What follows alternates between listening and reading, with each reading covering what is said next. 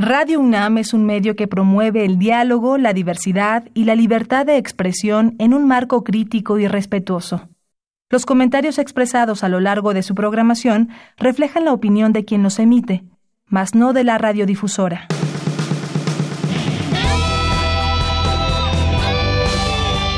Prisma RU.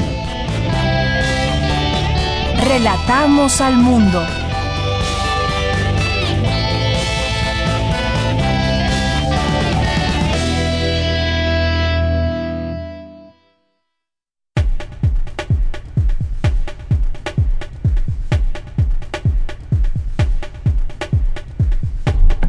Muy buenas tardes, sean todos ustedes bienvenidos a esta emisión de hoy, martes 3 de diciembre del año 2019. Estamos aquí, como todos los días, con mucho gusto de estar al frente de estos micrófonos, de llevarles información que les proponemos a lo largo de estas dos horas, lunes a viernes. Recuerden, tienen una cita con nosotros. Mi nombre es Deyanira Morán, todo el equipo también listo para llevarles a ustedes toda la información, nuestras secciones, nuestros colaboradores de todos los días. Hoy en las colaboraciones pues tenemos a nuestros poetas errantes que nos visitan cada martes para proponernos pues escuchar la información que ellos generan, la propuesta también poética y de relatos a la que han llegado a lo largo de estos meses, así que no se lo pierdan. Vamos a tener también a Alejandro Toledo, como todos los martes, también nos hace eh, alguna recomendación y nos habla de algún libro en particular, él en la sección de literatura.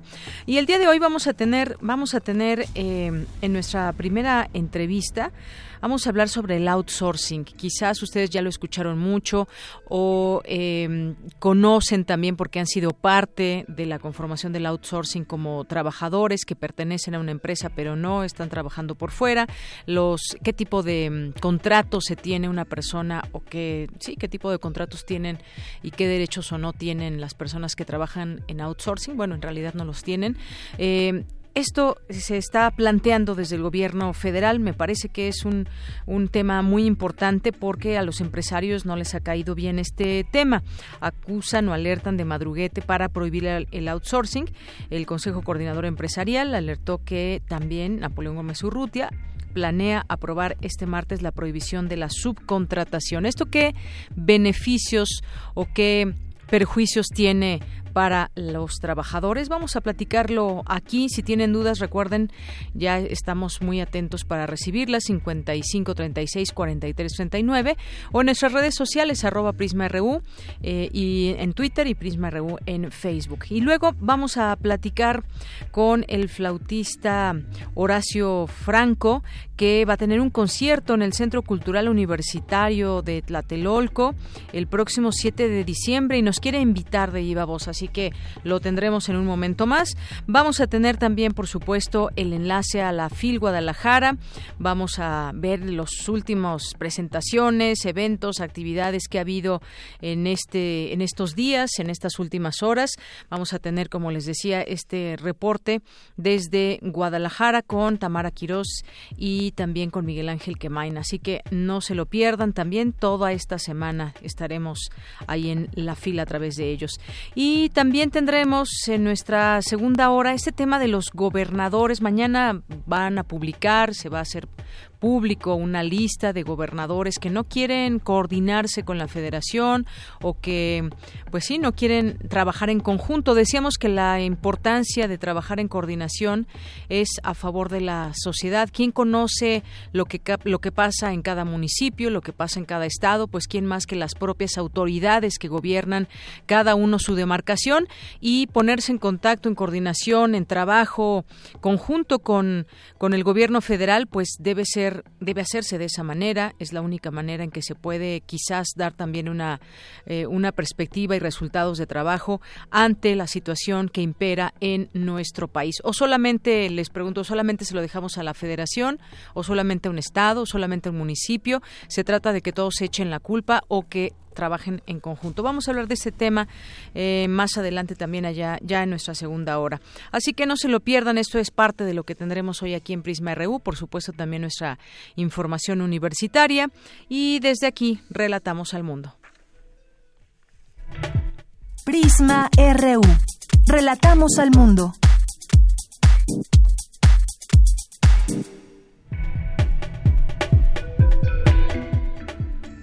Una de la tarde con ocho minutos. En resumen y en los temas universitarios, destaca experta que es necesario discutir la condición psicológica de los migrantes y no solo ver aspectos económicos o de seguridad. Les tendremos en un momento más esta información.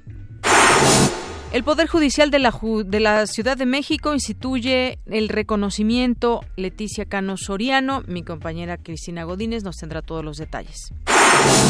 Entrega la medalla Bellas Artes de Arquitectura a Javier Cortés Rocha. En un momento más la información. Y en los temas nacionales, el presidente Andrés Manuel López Obrador reveló que la ratificación del TEMEC está detenida porque en Estados Unidos se planteó una supervisión sobre el cumplimiento de la reforma laboral en México. Un juez federal negó a la ex esposa de Javier Duarte, Karime Macías Tubilla, el amparo contra la solicitud al Reino Unido para extraditarla y contra la orden de aprehensión librada en su contra por un supuesto fraude de más de 112 millones de pesos. La Comisión Reguladora de Energía aprobó que los hogares y negocios que generan su propia energía a través de paneles solares puedan comercializar los excedentes con sus vecinos. Los trabajadores podrán solicitar a partir del 14 de diciembre que el total de sus recursos para el retiro en su afore se cambien a cualquiera de los 10 fondos generacionales que sustituirán a las CIEFORES y elegir el tipo de riesgo. Las denuncias por violencia familiar en la Ciudad de México aumentaron 18.7% en los primeros 10 meses del año, de acuerdo con cifras del portal de datos abiertos. Y en los temas internacionales, Francia y la Unión Europea anunciaron represalias si el presidente de Estados Unidos, Donald Trump, cumple su amenaza de imponer aranceles de hasta el 100% sobre productos franceses como el champán Y bueno, la activista sueca Greta Thunberg está lista para su participación en la cumbre climática que se desarrolla en Madrid, España. La champagne. Hoy en la UNAM, ¿qué hacer y a dónde ir? La Cátedra Miguel León Portilla de la UNAM organiza el ciclo de conferencias El Códice Vaticano, una mirada al pasado, bajo la coordinación de la doctora en Historia del Arte, Ana Díaz Álvarez. En este encuentro se busca ofrecer un acercamiento introductorio al Códice Vaticano, uno de los manuscritos más complejos realizados en el Nuevo Mundo. Sus páginas ofrecen una de las descripciones más completas y didácticas sobre cosmología, historia y costumbres de los habitantes de la Nueva España. En este contexto, se llevará a cabo el conversatorio El Cosmos y las historias de creación en el Salón de Actos del Instituto de Investigaciones históricas en Ciudad Universitaria. La Filmoteca de la UNAM te invita a disfrutar de la cinta El Irlandés, del director Martin Scorsese, largometraje que parte de la historia de un crimen americano y aborda temas como la amistad y la lealtad entre hombres que cometieron actos delictivos y se enfrentaron, así como de la posibilidad de redención en un mundo donde redimirse parece tan distante como la luna. Asista a la función hoy en punto de las 18 horas en la sala del cinematógrafo del Chopo. Consulta los horarios de otras funciones de esta cinta en el sitio oficial de la Filmoteca de la UNAM en www.filmoteca.unam.mx. La sala Julián Carrillo de Radio UNAM te invita a su gala de invierno, donde podrás disfrutar de un vertiginoso recorrido dancístico que va desde el barroco, pasando por el clasicismo y el romanticismo, para llegar al minimalismo, a través de la interpretación dancística del Ballet Ensamble de México. No te pierdas este majestuoso montaje y asista a la función hoy a las 20 horas a la sala Julián Carrillo de Radio UNAM, ubicada en Adolfo Prieto 133, Colonia del Valle. La entrada es libre y el cupo limitado.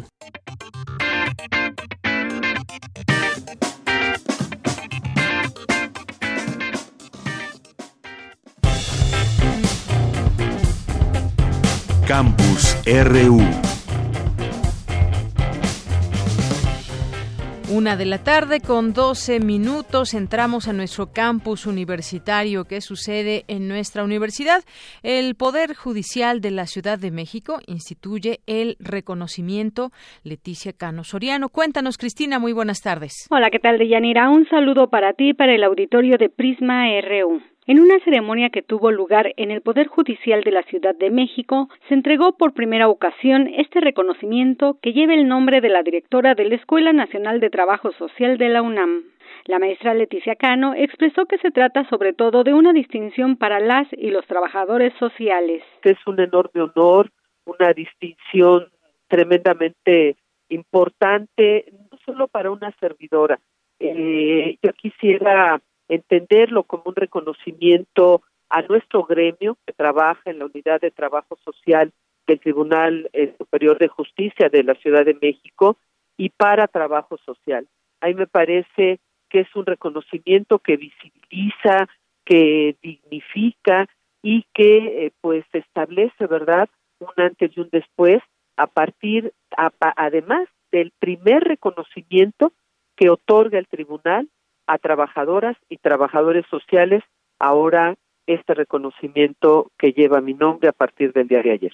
La maestra Cano Soriano señaló que existe una alianza entre el Tribunal Superior de Justicia de la Ciudad de México, en donde los alumnos de la escuela pueden realizar su servicio social. Justo en esta vinculación y en esta alianza que hemos establecido la Escuela Nacional de Trabajo Social de nuestra UNAM y el Tribunal Superior de Justicia de la Ciudad de México, también tenemos allá eh, prestadoras, prestadores de servicio social. Estamos trabajando en un proyecto de especialización, nueva especialización para la escuela en peritaje en materia de trabajo social y ahí la labor y la el apoyo de juezas y jueces ha sido central. Por último, la académica dijo que es muy importante que se reconozca la labor de los trabajadores sociales, sobre todo en los tribunales, ya que establecen estudios sociales, dictámenes y peritajes para que juezas y jueces cuenten con más elementos en la toma de decisiones. Este es mi reporte. Muy buenas tardes. Gracias, Cristina. Muy buenas tardes. Vamos ahora con Cindy Pérez. Recibe el profesor emérito de la UNAM, Javier Cortés Rocha, la medalla Bellas Artes 2019. Adelante, Cindy.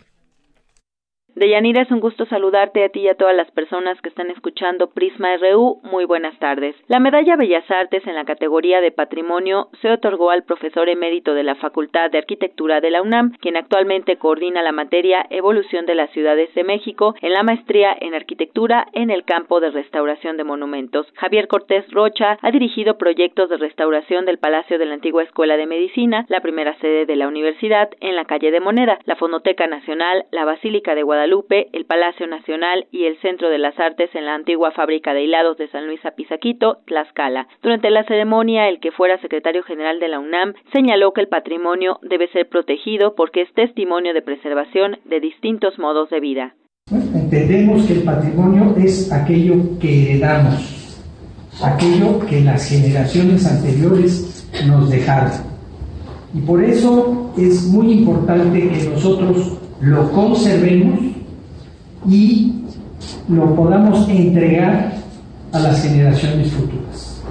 Es una grave responsabilidad. El patrimonio es algo valioso, es algo muy valioso. Debe ser protegido porque es testimonio de acontecimientos relevantes, de manifestaciones artísticas, de preservación de distintos modos de vida es el elemento que otorga significado único y que nos une y que crea un sentido de pertenencia y de arraigo y que está directamente vinculado con la identidad. Por su parte, Lucina Jiménez, directora general del INVAL, refirió que no es posible separar la arquitectura del patrimonio. Decidimos abrir la medalla de patrimonio porque no es posible separar la arquitectura del patrimonio, porque no es posible entender el patrimonio sin unas bases de diseño, sin unas bases estéticas, sin una memoria histórica y sin la posibilidad de hacerlo parte esencial de nuestras formas de sentirnos y ser mexicanos. Deyanira, en la ceremonia celebrada en el Palacio de Bellas Artes estuvo presente el rector de esta casa de estudios, Enrique Graue, y la titular de la Secretaría de Cultura, Alejandra Frausto. Hasta aquí mi reporte. Muy buenas tardes.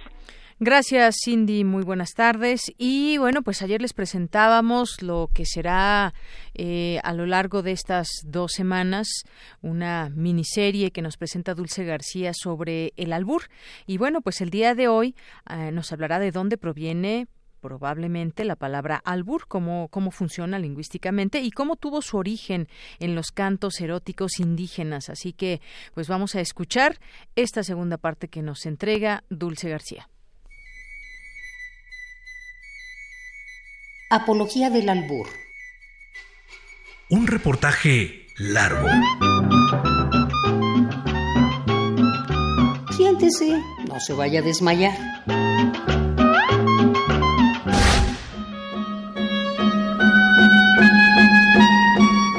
Mexicano, mira, Monsiváis dice que quien quiere empezar a conocer algo de la cultura mexicana debe de empezar a conocer los albures.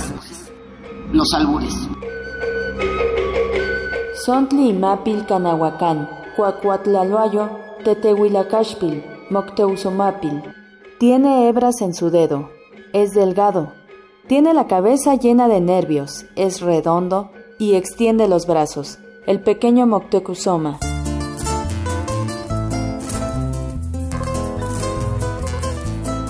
¿Qué es el albur? Si le rascamos, ¿podríamos saber desde dónde se vino? Al menos tenemos claro que opta por la diversión oral. Vamos usted a la fábrica de golosinas, la camotera SA de TKB. Introducimos el camote al natural. Este se lo enviamos en cajones. Ella es todo en mi vida, desde que muy chico era yo. Préstame atención. En cada que te veo palpito, Lourdes Ruiz nos da un grande dato. Dice que la palabra es de origen árabe y nos empapa de más información. En la Edad Media, persiste, los árabes de España gustaban de un pez de agua dulce que se encuentra en el Nilo, el buri, que brinca sorpresivamente fuera del agua, así que el pescador tiene que estar atento para atraparlo. De ahí la palabra y quizá de ahí el acto que se nos asemeja al nuestro. La doctora Concepción Compani, investigadora emérita de la UNAM, se los resume de la siguiente manera. Una metáfora es un acto de creatividad consistente en jugar con las palabras. En el caso del albur, esas palabras están muy concentradas en un campo léxico, que es el mundo sexual, y todas las metáforas tienen el mismo mecanismo. Se reelabora, se juega con ellas para eh, imaginar, codificar, simbolizar hechos más abstractos. Nitekpatlolol neko, Nopinowa chalchihuitlan, Nikmamali ipan nipowa, Yetli noquik san nitlauquecholtzin. Soy el pájaro pedernal. Mis amigos extranjeros al lugar de la piedra de jade. Yo la perforo. Me enorgullezco de ello. Mi canto es bello. Soy el quechol de rojo cuello. Por ahí dicen que el amor dura lo que dura dura, pero el albur dura más. Que no te quepa la menor duda de que el albur se vino desde la época prehispánica. Así se los asienta el doctor Patrick Johansson del Instituto de Investigaciones Históricas de la UNAM. El tratar el albur es un poco difícil, pero estoy seguro de que se arraiga en el mundo prehispánico sin poder tener una fecha evidentemente en este caso, porque todos los textos que tenemos fueron recopilados, eh, digamos, después de la conquista, pero remiten evidentemente a todo el, el, contexto prehispánico, ¿no? Entonces sí lo podemos situar por lo menos antes de la conquista. Si quieres ver ganar a los indígenas en la conquista gracias al albur, no te pierdas la siguiente emisión. O por si te hizo falta más carnita. Es decir, hablamos de la información.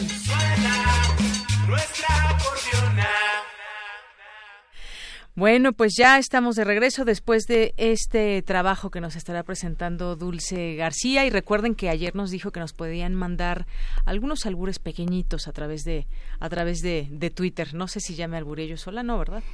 sí, bueno, ni me di cuenta.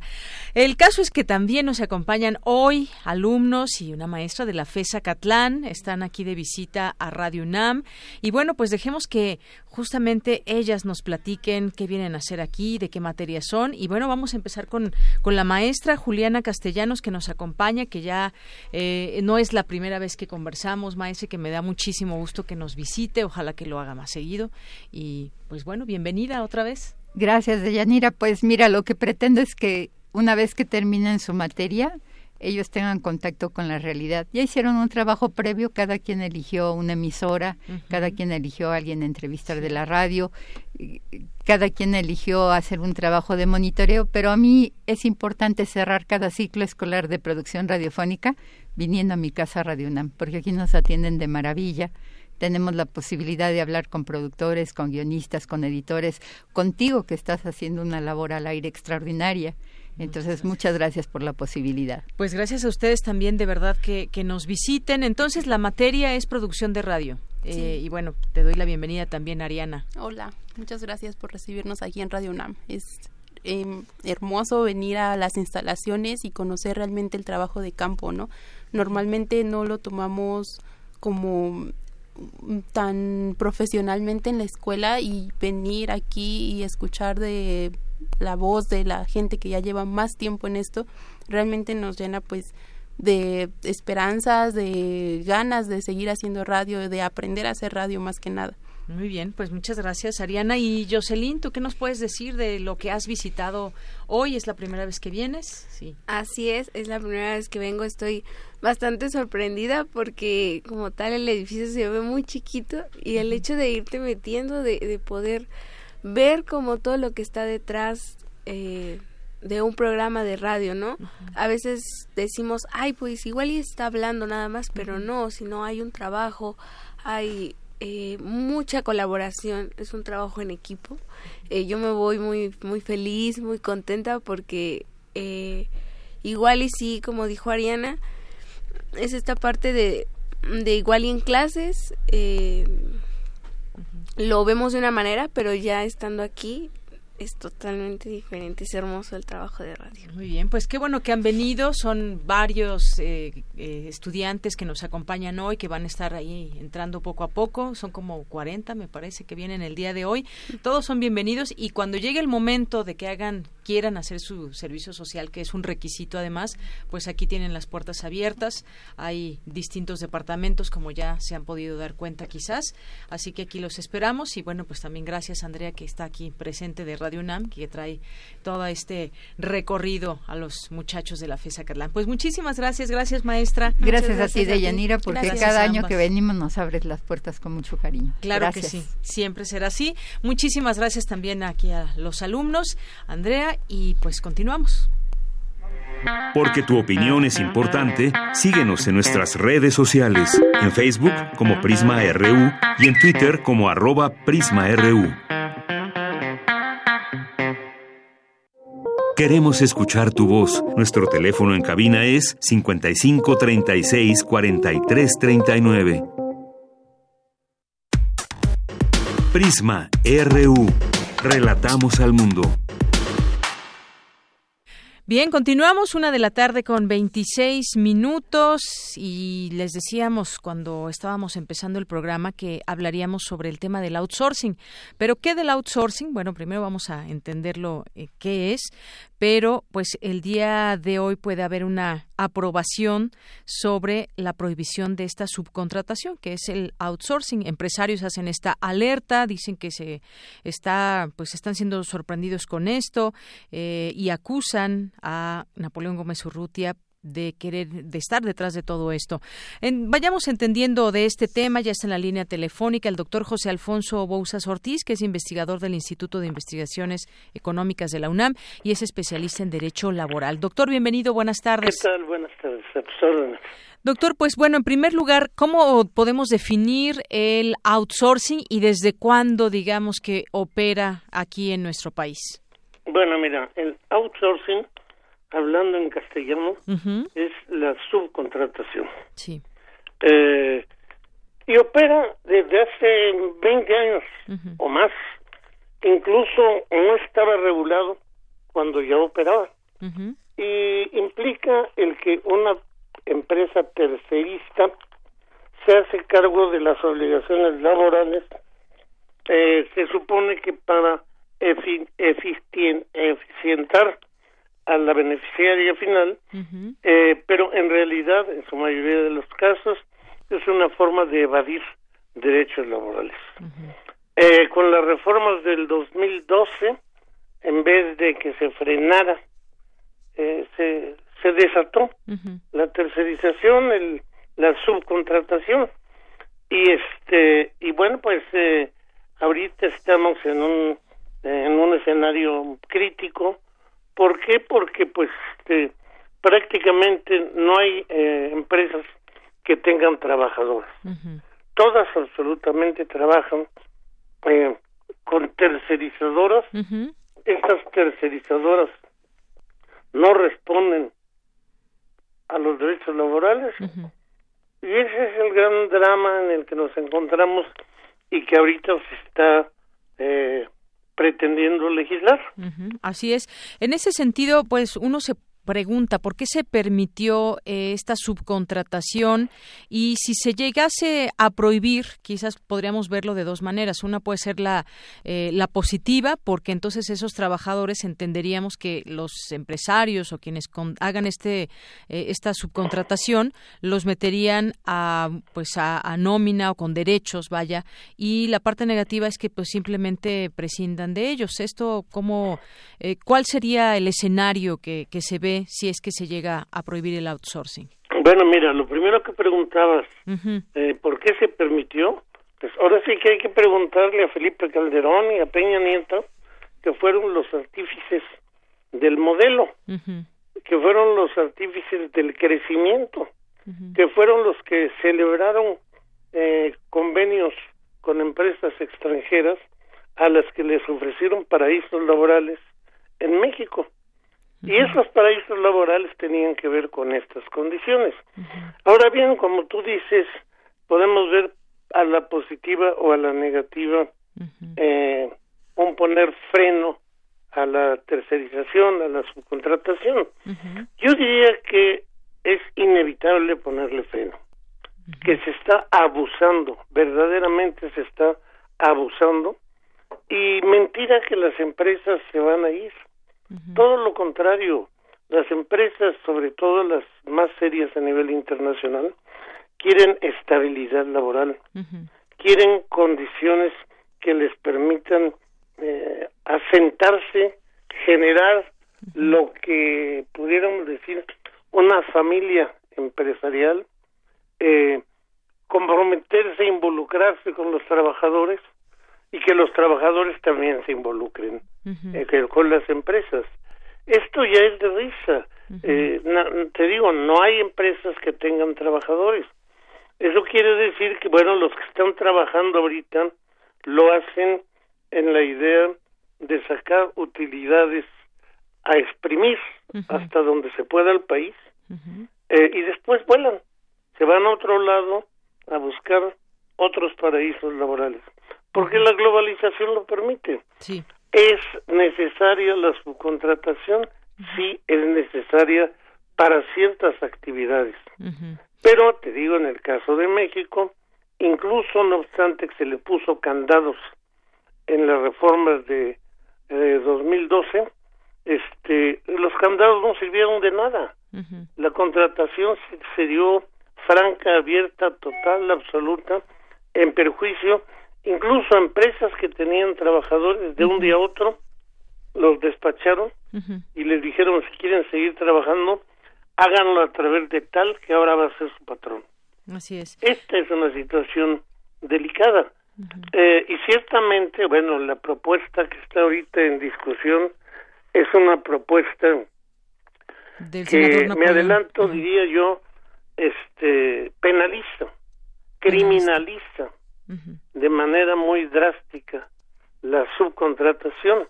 Yo creo que hay que ponerle ahí un poquito, hay que bajarle un poquito al volumen, pero sí es necesario poner frenos a la subcontratación. Claro, sin duda, eh, sí, doctor, yo, eh, sin duda, pues esto se ha dejado crecer y quitarlo de un jalón, pues sí puede ser muy fuerte, no sé si para algunas empresas y qué pasaría con los con los trabajadores.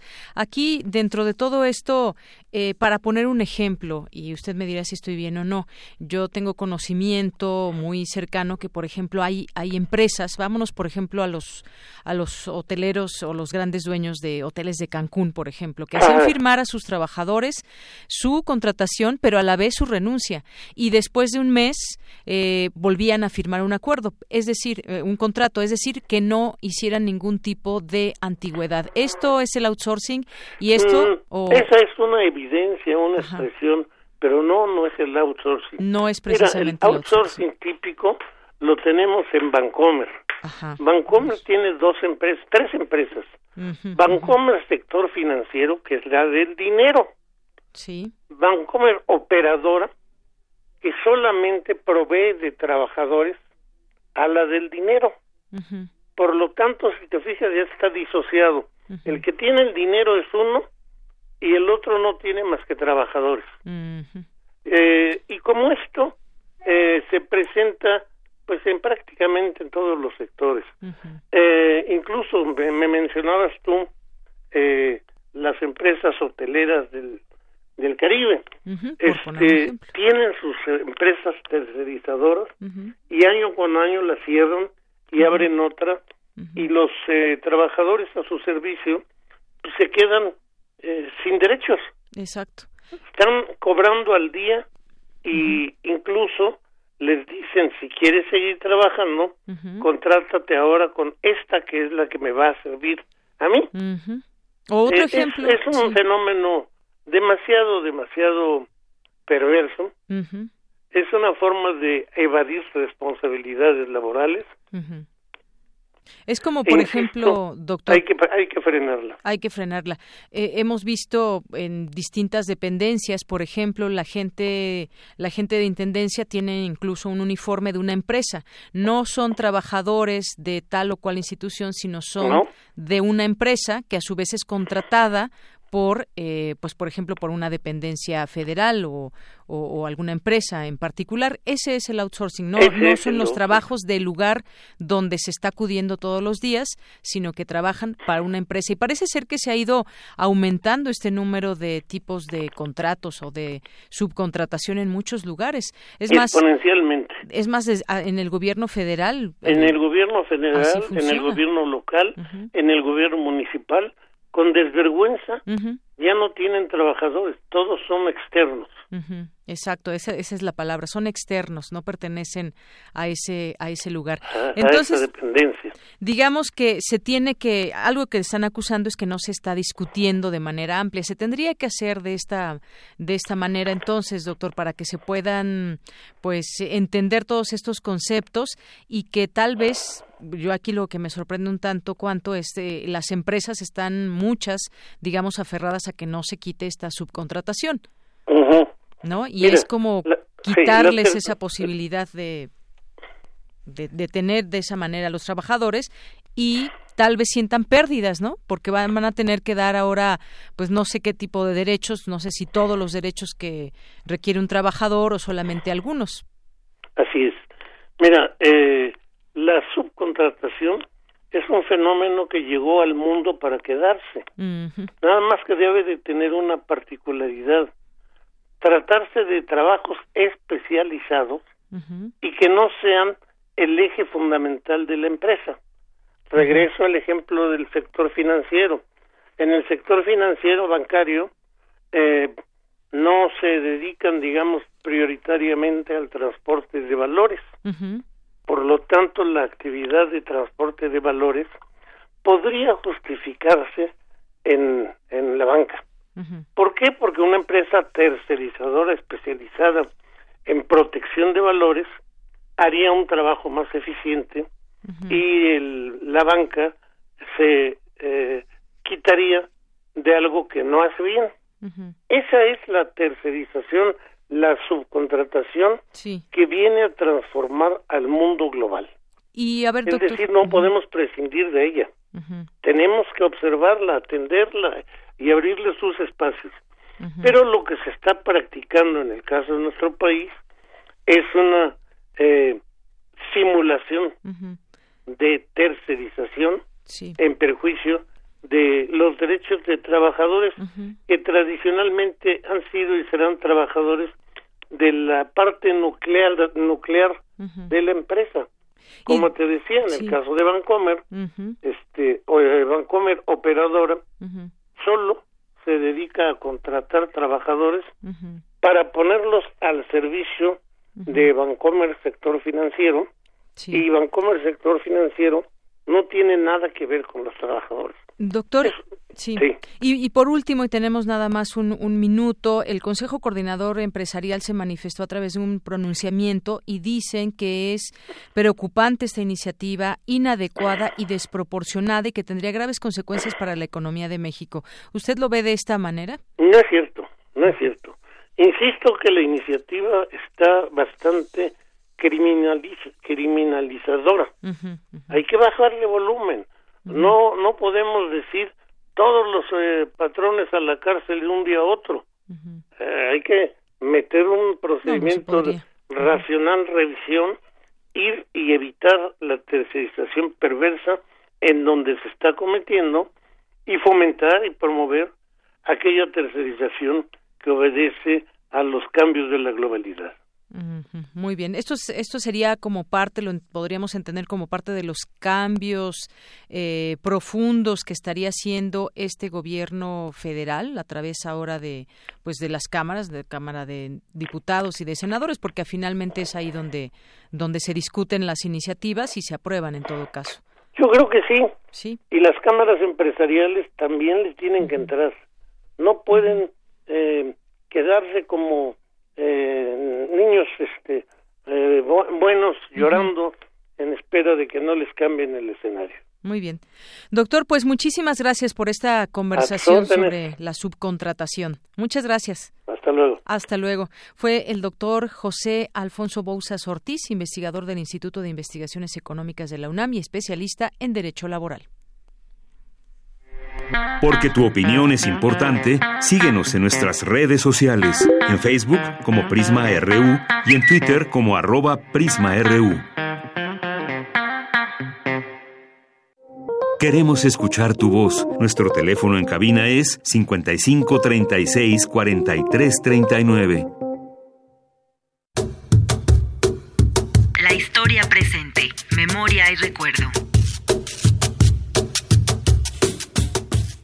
Soy Eder Gallegos, historiador naval y militar. Después de la independencia en 1821, el ejército mexicano tendría una base en la oficialidad del ejército español. Se utilizarían inclusive los mismos uniformes. No obstante, el águila sería tomado como símbolo del ejército. Este primer ejército mexicano llegaría hasta la guerra de 1846-1848 con Estados Unidos. Tras de la derrota contra las tropas norteamericanas es que se lleva a cabo una reforma profunda en su estructura que deviene y termina el proceso dando inicio a un nuevo ejército a partir de 1854 con la revolución de Ayutla y con la impronta de los liberales, quienes habrían de regresar al modelo novohispano de la creación de cuerpos auxiliares para crear una Guardia Nacional.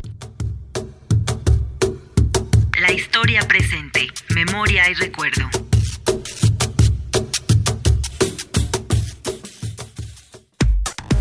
Relatamos al mundo. Relatamos al mundo.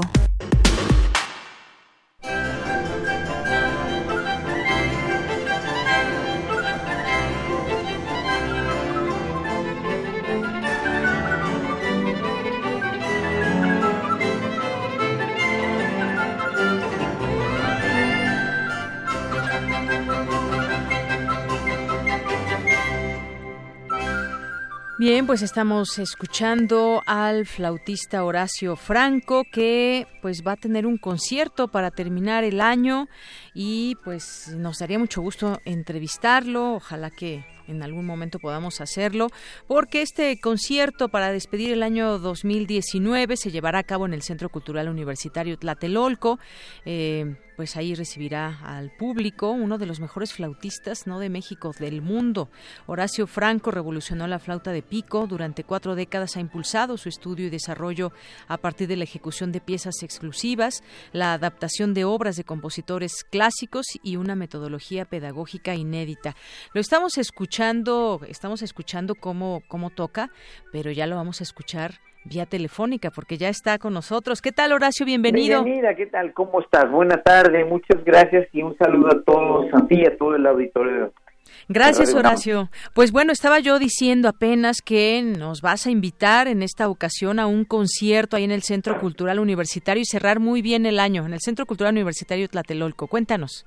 Bueno, este es un centro maravilloso que tiene además un centro de enseñanza artística y voy a cerrar el año del, Centro Cultural y del, de la UBA, que es el Centro de Enseñanza Artística de ahí, del Centro Cultural, con un concierto con el que abro tocando con el grupo de Son Jarocho de alumnos de ahí. Y esto me, me, da muchísimo gusto. eso va a ser un palomazo con ellos, ellos van a abrir el concierto, yo me voy a echar un palomazo, y después voy a tocar un concierto con el extraordinario clavecinista Daniel Ortega, un joven clavecinista que es un titán tocando el bajo continuo. Vamos a tocar una serie de sonatas de Antonio Vivaldi para flauta y, clavecín, ¿no? El bajo continuo. Y, y, bueno, pues, ¿qué te puedo decir? Cierro, cierro el año del Centro Cultural Tlatelolco con este magno concierto que gracias a Ricardo Rafael de la Madrid, su director, este, pues me propuso para hacer, ¿no? Y darle vida además, una vida cultural a este centro cultural, aparte de la que ya tiene con tantas exposiciones y por siendo un lugar tan emblemático en medio de la de la Ciudad de México, ¿no? De la Plaza de las Tres Culturas, toda esta cuestión eh, eh, histórica que alberga este centro maravilloso. Así es, es un lugar maravilloso para llevar a cabo un concierto y como tú dices, bueno, hay un palomazo que estaremos teniendo oportunidad de ver. Entonces yo te quería preguntar, ya te adelantaste para decirnos qué ibas a interpretar, entonces nos dices que Vivaldi. Sí, sí, es un ciclo de seis, siete sonatas de Antonio Vivaldi. Eh, pues eh, obviamente Vivaldi es un gran compositor y es uno de los compositores que más me gusta tocar, así que pues fue una propuesta mía a partir de que también pues, quiero quiero eh, fomentar la, carrera de este gran clavecinista grande y joven clavecinista que es Daniel Ortega. muy bien. Entonces va a ser el próximo sábado, ya 7 de diciembre, ahí en el Centro Cultural Universitario Tlatelolco. ¿A qué hora se va a llevar a cabo este concierto, Horacio? A las 18 horas, la entrada es libre y ahí ya pueden recoger los boletos este, para la entrada desde esta semana o si no ya en la misma a la hora del concierto. Es en el auditorio Benito Juárez de ahí del Centro Cultural, es un auditorio mega grande, que, cabe muchísima gente. Así que seguramente todavía hay lugares, hay que recordar, como nos dices, es entrada libre, pero se requiere pasar por el boleto antes, ahí en taquilla. Así es. Muy bien. Bueno, pues algo más que nos quieras eh, comentar. Ya cerramos el año, cerrar el año con música es algo muy bueno y han pasado pues muchas cosas a lo largo de este año en nuestro país y yo creo que la música es una es una manera también de pues de, alegrarnos el alma y de pensar que las cosas siempre pueden ir mejor y que recibamos de la mejor manera el 2020.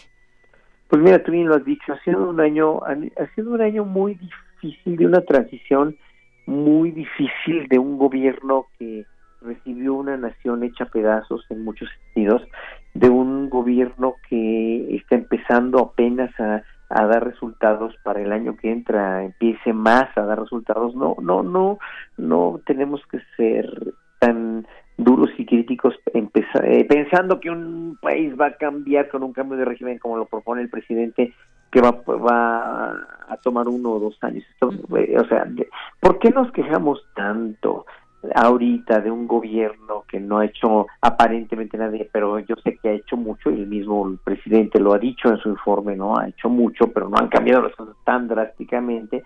Cuando durante 36 años no nos quejamos de una corrupción institucionalizada, una, una robería, un robo a la nación, un despojo a la nación y una diferencia de trato entre ricos y pobres tan abismal cuando ahora apenas están empezando a enderezar las cosas, ya queremos que se enderecen en un año. Parecería que no tenemos memoria y parecemos que finalmente, mm, no sé, como que no tenemos una memoria analítica para, para para entender que un cambio así como lo quiere hacer el nuevo gobierno, pues necesita mucho más tiempo porque dejaron a la nación devastada en muchos sentidos, con unas diferencias abismales entre ricos y pobres, con una en verdad con un índice de crimen y de odio y de, y de este además pues un índice de corrupción verdaderamente trágico no entonces para quitar eso para quitar esa esa educación dentro de la corrupción más bien una una educación eh, tan pésima eh, que, que finalmente dejó como como huella dejó como acción ilícita la corrupción generalizada. Pues oímos esta entrevista maravillosa de Anabel Hernández eh, en Rompimiento TV y con Carmen Aristegui donde finalmente expone esta corrupción tan grande de los gobiernos coludidos con el narco etcétera etcétera. Pues cómo quieren que se componga en un año Sí, pues efectivamente eh, ya nos pasamos a otro tema, quizás un tema político, pero no podemos estar estar aparte. Todas las actividades que hacemos también conllevan a que queremos un mejor país y que desde la trinchera donde nos encontremos seamos eh, también eh, críticos y que seamos también, pues muchas veces desde lo que nos toca hacer algo por este país. Y como decías, pues sí han sido muchos años en donde hemos tenido ciertas características en muchos temas y bueno, pues eh, vendrán, esperemos, tiempos, tiempos mejores, así, así me parece que también la gente lo va entendiendo y tiene esas ganas desde desde se haya votado o no por un por eh, una persona en particular, pero queda mucho por hacer. Y la cultura siempre, siempre la cultura en México uno de los grandes alicientes en el país. La cultura en México es precisamente lo que nos ha salvado de, de finalmente eh, no no colapsarnos como pueblo, la cultura indígena, la cultura tradicional, las, las, las, culturas que tenemos maravillosas en este país y la sensibilidad de la gente ha sido un gran aliciente para que mucha gente sigamos haciendo pese a todo, ¿no? Y a contracorriente lo que lo que se tiene que hacer como artistas o como escritores o como poetas o como escultores o como lo que sea, ¿no? Entonces, es, ese aliciente que tenemos como artistas y como pueblo sensible, yo creo que es uno de los alicientes que mejor se deben aprovechar para la sensibilización y para la canalización de un pueblo educado, que es un pueblo con mucha sensibilidad, pero le falta mucha educación todavía, porque hemos estado mal educados por medios masivos de comunicación que nos inculcaron solamente un gusto por un tipo de música, un gusto por un tipo de comida, un gusto por un tipo de arte, que finalmente en un momento dado se tiene que diversificar, ¿no? Y a los hijos hay que educarlos con todo tipo de música, con todo tipo de comida, con todo tipo de ideologías para que en un momento dado pues haya una pluralidad y haya un entendimiento humanista y universalista de la cultura y de las artes en los chicos y en las familias. Muy bien, pues Horacio Franco, ha sido un gusto platicar contigo. Ojalá que no sea la última vez y que mucha gente acudan, por favor, a este concierto el próximo sábado 7 a las 18 horas, ahí en el Centro Cultural Universitario Tlatelolco. Gracias, gracias por estar aquí. gracias por esta invitación y pues un gusto a todo el, y un saludo enorme a todo el público. Muchas gracias. Hasta luego. Hasta luego. Buenas tardes. Continuamos. Porque tu opinión es importante, síguenos en nuestras redes sociales, en Facebook como Prisma RU y en Twitter como arroba PrismaRU. Prisma RU. Relatamos al mundo.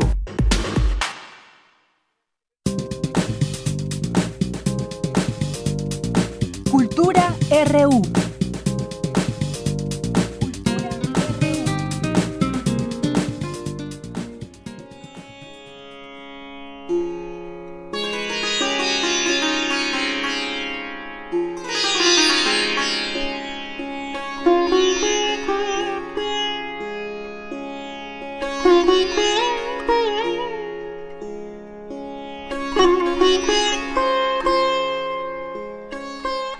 A la sección de cultura y nos enlazamos hasta la FIL Guadalajara. ¿Cómo estás, Tamara? Muy buenas tardes. Deyanira, muy buenas tardes a ti y a todos los que nos escuchan. Pues sí, nuevamente los saludo con muchísimo gusto desde la Feria Internacional del Libro de Guadalajara, evento que se lleva a cabo hasta el 8 de diciembre.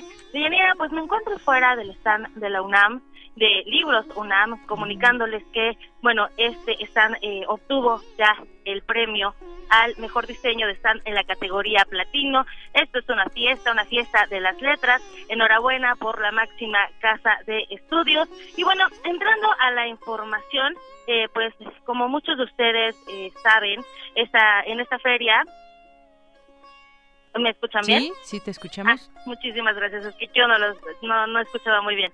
Bueno, y entonces, eh, como muchos de ustedes saben, les comentaba, en esta edición el, el invitado de honor es India, y ayer les contaba un poco del pabellón del país invitado, eh, las charlas que se han dado en torno al diseño del espacio, y hoy quiero contarles que, eh, bueno, en, en, el marco de esta feria, se dio a conocer Antarishka Sakar, que es el primer videojuego cultural de la India que tiene como objetivo conectar las tradiciones y la arquitectura hindú con el ámbito digital.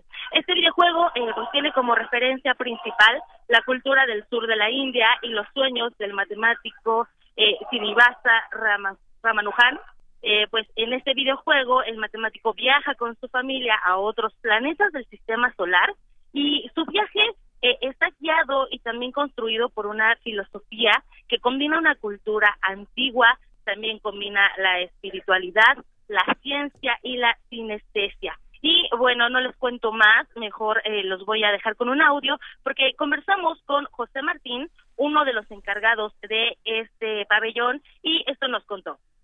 ¿Cuál es tu nombre? Es José Martín. José Martín. Sí. A ver, platícanos acerca, pues en este stand, qué es lo que la gente Ah. podrá ver, cómo va a poder interactuar. Bueno, sí, mira, en este stand estábamos, está inspirado a un, a un videojuego que se que lo realizó un, un matemático hindú ya- llamado Ramanujan. ¿sí? El juego se llama, ah, como aquí lo dice, Antarisha Sankar. ¿sí? Esto eh, quiere decir en hindú, más o menos, traducido, es un viaje a través del espacio y la mente. ¿sí? Esto es con la visión del matemático y, y aspectos culturales de la India. El videojuego se realizó básicamente para dar a conocer este, la visión del matemático y- y- y aspectos de la India. ¿sí?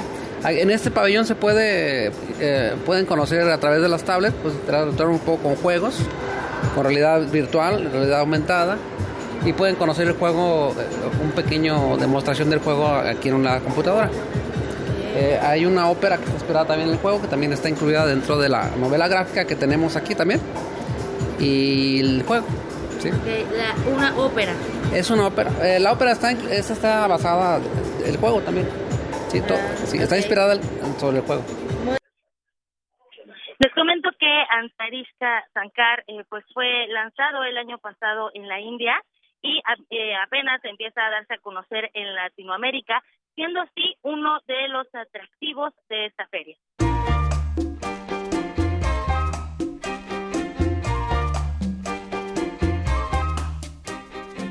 Y por supuesto, en esta feria de las letras eh, no podía faltar la poesía. Y les cuento que estuvimos en la presentación de Últimos Días de un País. Este libro es de la escritora cubana Odette Alonso y obtuvo el premio Clemencia Isaura de Poesía 2019. Ayer se presentó en el marco de esta 33 edición de la FIL Guadalajara.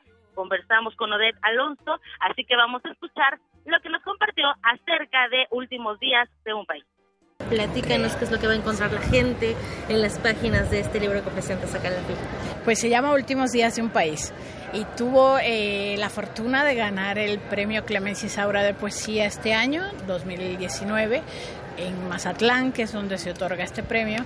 Es un libro de poemas que habla un poco sobre mi relación con Cuba. Eh, la relación con un país que existe pero que ya no es el mismo o que puede ser, eh, el recuerdo puede reinventar ese país de, de la imaginación, que viene siendo el país de la imaginación, con dolores, nostalgia, remembranzas y todo eh, con una visión desde, desde el futuro, que sería un tiempo como este, eh, mirando hacia la niña que fui, el tiempo que pasé, que vivía allá, cómo concebía y cómo concibo eh, ese país. Odette, eres cubana y me gustaría saber, ¿extrañas Cuba? Y si lo extrañas, ¿qué extrañas de Cuba? Justo hablando de esta nostalgia, de esta poesía que también es un bálsamo al alma, ¿no? Y que es un recuerdo, un puente para, para no olvidar. ¿Extrañas y qué extrañas de Cuba? Pues tengo 27 años viviendo acá. Entonces a veces no extraño del modo en que se extraña cuando uno acaba de salir del lugar, eh, pero hay una presencia constante de Cuba. Empezando que mi familia está allá y que todos los años voy a visitarla y, y hay ahí lugares eh, clave en mi relación con Cuba, como pueden ser el Malecón, por ejemplo, eh, o puede ser La Habana Vieja o puede ser esa parte de Centro Habana donde vive mi mamá, que no es tan glamurosa como la parte turística, pero que tiene como, como esa esencia de lo realmente cubano. Eh, esas serían más o menos como, como los puentes. Yo a veces digo, ya yo no tengo nada que ver con Cuba, pero finalmente sale un libro que está dedicado completamente a esa relación. ¿Cómo regresar a los sonidos, al calor, a los olores, al sabor de, de Cuba a través de la poesía, a través de este libro? Pues eso es justamente lo que, lo que está en ese libro. La familia, las cosas que hacía la familia, el calor del trópico, los insectos, las frutas, eh, el mar, siempre el mar y el olor del mar. todo el tiempo, todo el tiempo persiguiéndome y al lector también todo el tiempo ahí presente y se regresa pues así como se regresa en la poesía que es que es un viaje eh, entre imaginado y real pero quién ha dicho que lo imaginado no es real entonces es, es ese puente siempre el puente con el pasado, entre el pasado y el presente, y yo en el medio. Odette Alonso, eh, presentas este, este libro ya galardonado, eh, lo estás presentando aquí en el marco de la Feria Internacional del Libro de Guadalajara. Para la gente que nos escucha en otras latitudes, en otros estados de la República, que nos escucha en la Ciudad de, México a través de Radio UNAM, ¿dónde más eh, hay alguna presentación próxima el otro año o dónde podemos conseguir el libro en físico? Pues está en ebook en la página de la Universidad Autónoma del Estado de México eh, está en acceso libre, o sea que cualquiera puede entrar y leerlo, pero habrá presentación en la Feria Internacional del Libro del Palacio de Minería, lógicamente, y entonces ahí estaremos Excelente. presentándolo. Odette Alonso, como siempre es un gusto, un placer saludarte, verte. Digo, ahora nos encontramos en, el marco de este encuentro literario tan importante y de verdad, eh, ¿qué le dirías al auditorio de Prisma Reu de Radio UNAM para que se acerque a la poesía en estos tiempos tan pues difíciles que atravesamos? Pues yo digo que la poesía es el género que en estos tiempos vendría mejor porque ahora no se lee mucho tiempo, no hay mucha concentración en, en las lecturas por las redes sociales, el modo dinámico en que se dan las noticias, en que se transmite. Y esa es la poesía. La poesía es un, género que concentra y que en, ese, en esos versos, en esos siete versos tienes un universo y no te cansas porque son solo siete versos. Entonces yo desde, desde este mundo poético los invito a que se acerquen a la poesía sin temor porque la poesía es también eh, experiencia vivencial. No es eso que nos han dicho que no vamos a entender. Si la entendemos y conecta con esa parte nuestra que es la sensibilidad y que es justamente donde es necesario conectar en tiempos, como dices, en tiempos tan duros como los que vivimos. Por supuesto, la, la podemos leer, entender y sentir. Odette Alonso, muchísimas gracias por esta entrevista para el auditorio de Prisma Reu. Muchísimas gracias a ustedes y pues ahí estamos.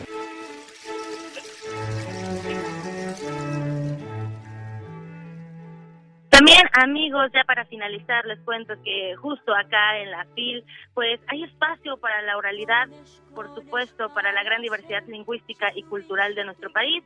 Los asistentes han podido disfrutar de una construcción a escala que nos permite realizar un recorrido al corazón de México a través de las 68 voces originarias de nuestro país. Como muchos de ustedes saben, 2019 fue declarado como Año Internacional de las Lenguas Indígenas y en este contexto, la Secretaría de Cultura y el Instituto Nacional de Lenguas Indígenas, el INALI, presentan un pabellón donde hay 68 tableros.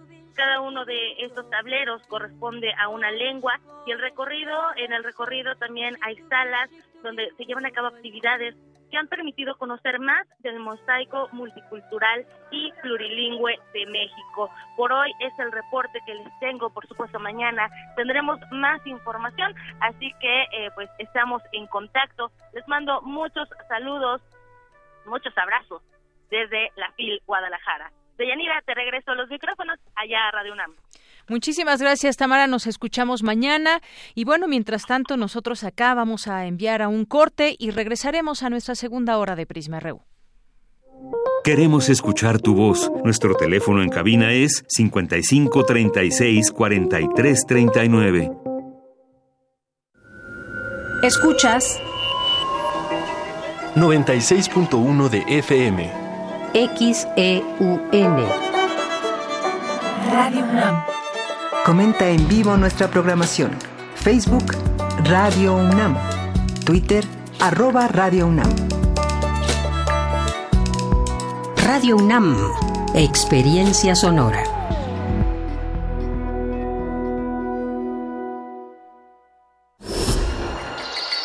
Creemos en un mundo donde se escucha toda la música, toda la música, donde el conocimiento esté abierto al mundo, donde se ame de todas las formas. Ese mundo es posible y vamos a pelear por él. Resistencia modulada. De lunes a viernes, de las 20 a las 23 horas, por el 96.1 de FM, Radio UNAM. Experiencia sonora.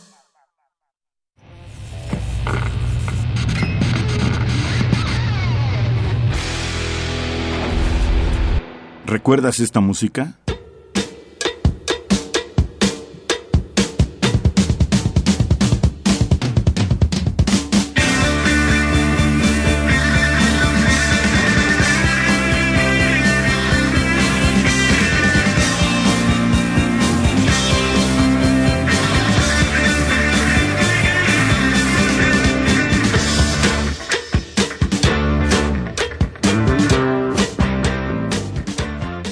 An American Band. Grand Funk, 1973. La revolución de la cultura juvenil cuando el rock dominaba el mundo. Todos los viernes a las 18.45 horas por esta frecuencia. 96.1 de FM. Radio UNAM.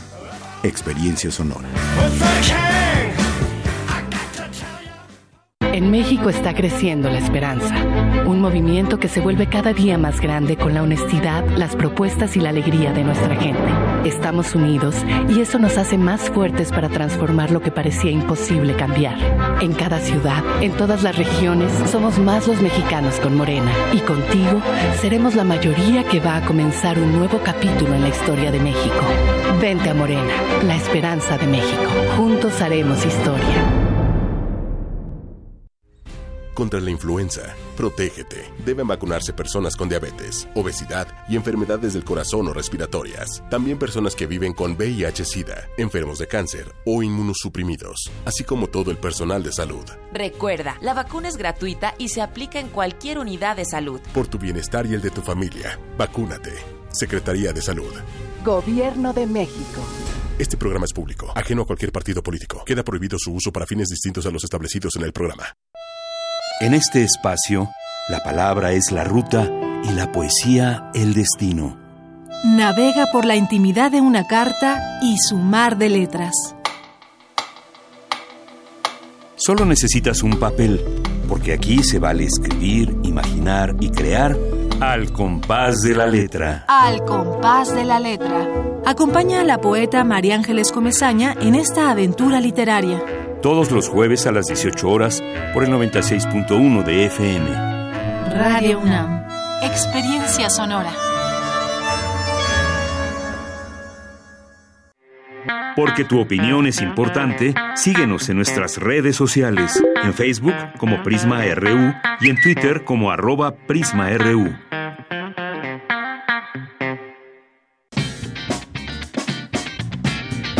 Mañana en la UNAM, ¿qué hacer y a dónde ir? La Facultad de Ciencias de la UNAM te invita a participar en las actividades por el 80 aniversario de su fundación. No te puedes perder el concierto de música medieval a cargo de la compañía Irreverente, que se llevará a cabo mañana 4 de diciembre en punto de las 17 horas en el auditorio Alberto Barajas Celis de la Facultad de Ciencias en Ciudad Universitaria. La entrada es libre y el cupo limitado. El próximo sábado 7 de diciembre no te puedes perder el concierto de gala del flautista, músico y director de orquesta Horacio Franco, quien ha destacado de manera importante en el ámbito musical de nuestro país y el mundo entero en la interpretación de la flauta de pico y la música clásica, popular y tradicional. Disfruta de este majestuoso concierto que se llevará a cabo el próximo sábado 7 de diciembre en el Centro Cultural Universitario Tlatelolco. Solicita tus cortesías en el sexto piso de este centro cultural de 10 a 14 horas. La entrada es libre y el cupo limitado. Como parte del 37 Simposio Estudiantil de Recursos Naturales, se llevará a cabo la conferencia Conflictos por apropiación de agua para generar hidroenergía en Guatemala y México, el caso de la cuenca del Usumacinta. que contará con la presencia de la investigadora Ana Polens de Tavira del posgrado de estudios latinoamericanos. La cita es mañana 4 de diciembre en punto de las 9 horas en el auditorio Carlos Graef del edificio Amoshkali de la Facultad de Ciencias en Ciudad Universitaria. Para Prisma RU, Daniel Olivares.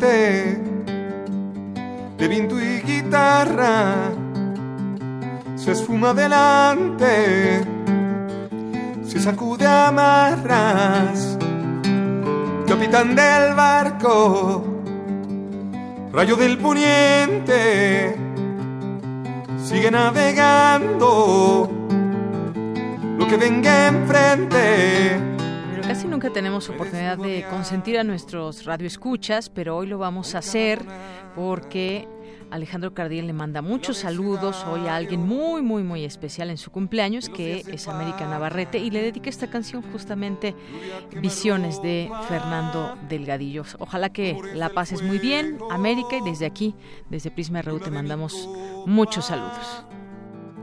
Lámpara del cielo he visto un amigo dejarme de hablar, he visto un hermano aprender a volar y luego caer y besarse las manos porque fueron alas.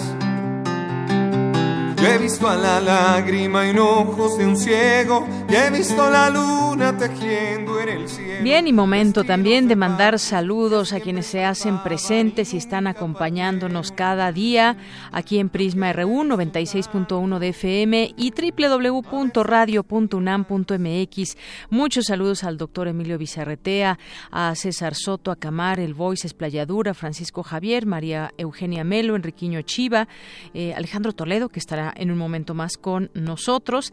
Le mandamos un saludo también a Marcela Nochebuena. Muchos saludos, Marcela, que estuvo aquí muy pendiente con la entrevista de Horacio Franco, a Galán de Barrio y Abel Fernández, que también manda muchos saludos a Tamara hasta Guadalajara.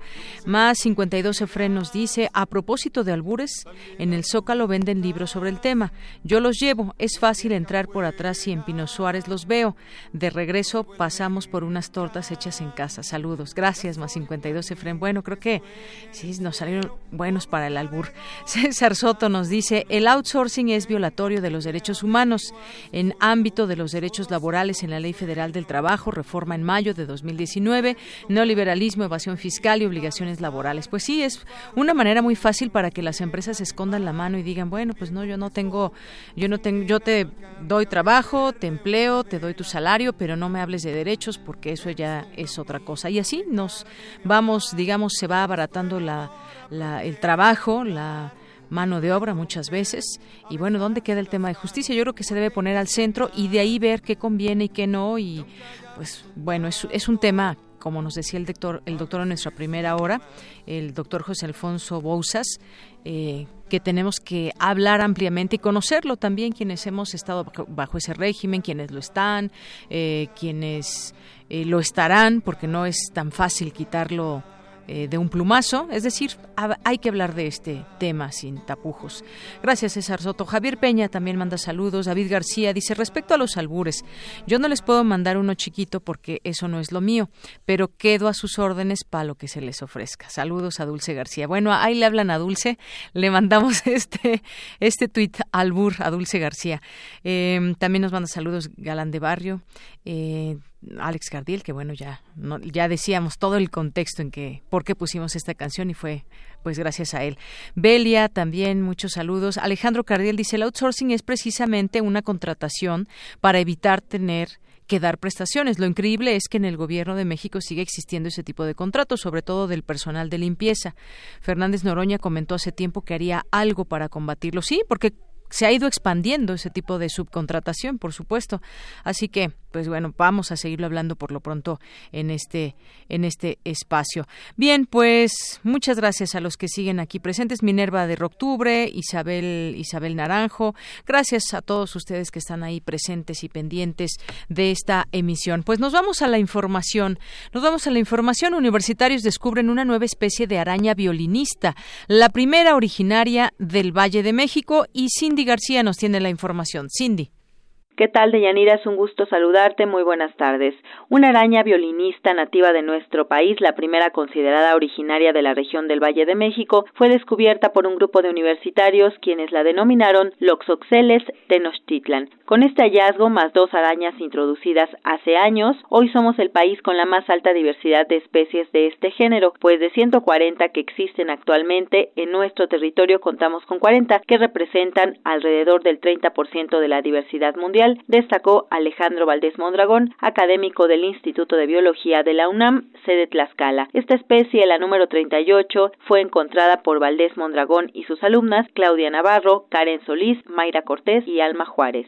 El trabajo es muy relevante porque en México desde hace 35 años no se había retomado el tema. La última revisión taxonómica que se hizo fue por un doctor de Estados Unidos, el doctor Birch, en 1982-1983. Y de esa fecha hasta acá, pues no se había hecho nada hasta que nosotros empezamos a trabajarlo. Hace un año nosotros describimos una especie nueva que fue de allá de Estado de Puebla. El universitario aclaró que en la zona ya había registros del Loxoxeles tenochtitlan, pero era confundida con Loxoxeles mixteca, nativa de Morelos y Guerrero. Como es morfológicamente parecida a la encontrada en el Valle de México, inicialmente se pensó que había sido introducida a esta región por el traslado de plantas de ornato, pero al hacer estudios de biología molecular de ambas especies, se dieron cuenta que son completamente diferentes. Además, se hicieron estudios de morfología tradicional y geométrica y modelaje de nicho ecológico para reafirmar si la especie era diferente hasta ahora. Es la única nativa de la Ciudad de México, Estado de México y Tlaxcala. De Yanira, recordemos que la mordedura de este arácnido tiene características muy comunes.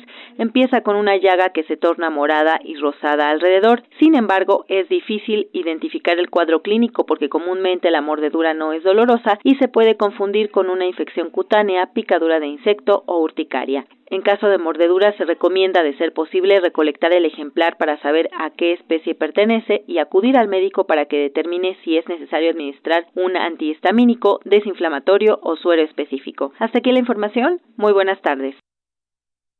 Gracias, muchas gracias a Cindy Pérez Ramírez. Nos vamos ahora con Dulce García, que no ahora no nos trae albures, sino que nos trae una información. Destaca experta que es necesario discutir la condición psicológica de los migrantes y no solo ver aspectos económicos o de seguridad. Adelante, Dulce. Deyanira, muy buenas tardes a ti al auditorio de Prisma RU. Generalmente cuando se habla de migración solo se aborda la perspectiva económica o la de inseguridad. Pero ¿qué pasa con la salud mental de los migrantes? Al presentar el libro Trabajo y Salud Mental de Latinoamérica en Estados Unidos, más que una paradoja, Leticia Calderón, investigadora del Instituto Mora, destacó que es necesario conocer la experiencia que tienen los migrantes durante y a su llegada a Estados Unidos, pero también saber ¿Qué tan fuertes fueron las razones que los motivaron a migrar? En migración se han trabajado relativamente poco respecto a cualquier otro tema que conocemos bien y que son campos que, reiteramos, ¿no? Bueno, lo económico, lo social. Y en ese sentido, bueno, pues este recorrido que se hace, decía yo, de una bibliografía muy exhaustiva y que yo me permitiría decir que este se vuelve en ese sentido un libro de cabecera. Y habla de tener cuidado con no sobremigratizar el ente de la salud mental y, y estas personas migrantes creyendo que es lo migratorio lo que puede haber impactado en algún momento su malestar emocional o su circunstancia que, que, digamos que deviene complicada por un estrés excesivo, por una vulnerabilidad emocional en muchos, en muchos sentidos la académica señaló que es importante no ver al migrante solo como migrante, sino también como ser humano. No podemos imputar al proceso migratorio una serie de elementos que se observan cuando ya se aplican estos modelos en, el, en, Estados Unidos. Entonces, porque quienes estudiamos temas de migración, a veces sobremigratizamos y en el sentido de decir, no, bueno, es que la, fue porque migró y a partir de la migración ocurre esto o lo otro. Hasta aquí el reporte. Muy buenas tardes. Muchas gracias, gracias Dulce. Bueno, antes de continuar con las breves internacionales, Eric Mata nos dice, te acaban de alburear mi querida Deyanira en el comentario que leíste. Bueno, pues no, a veces ni nos damos cuenta. Gracias Eric Mata, te tendremos que invitar aquí para que me avises cada vez que hay un albur. Y dice que se perdió la entrevista eh, a Horacio Franco, qué triste. Bueno, estará nuestro, en breve, esperemos, en nuestro podcast para que la puedas, para que la puedas escuchar. Y por cierto que también llegó una llamada de Enrique Garza y dice felicita a Horacio Franco porque a pesar de ser tan buen músico, no olvida la conciencia social. Muchas gracias, Enrique Garza, por su comentario. Y nos vamos ahora sí a las breves internacionales con Ruth Salazar. Internacional RU.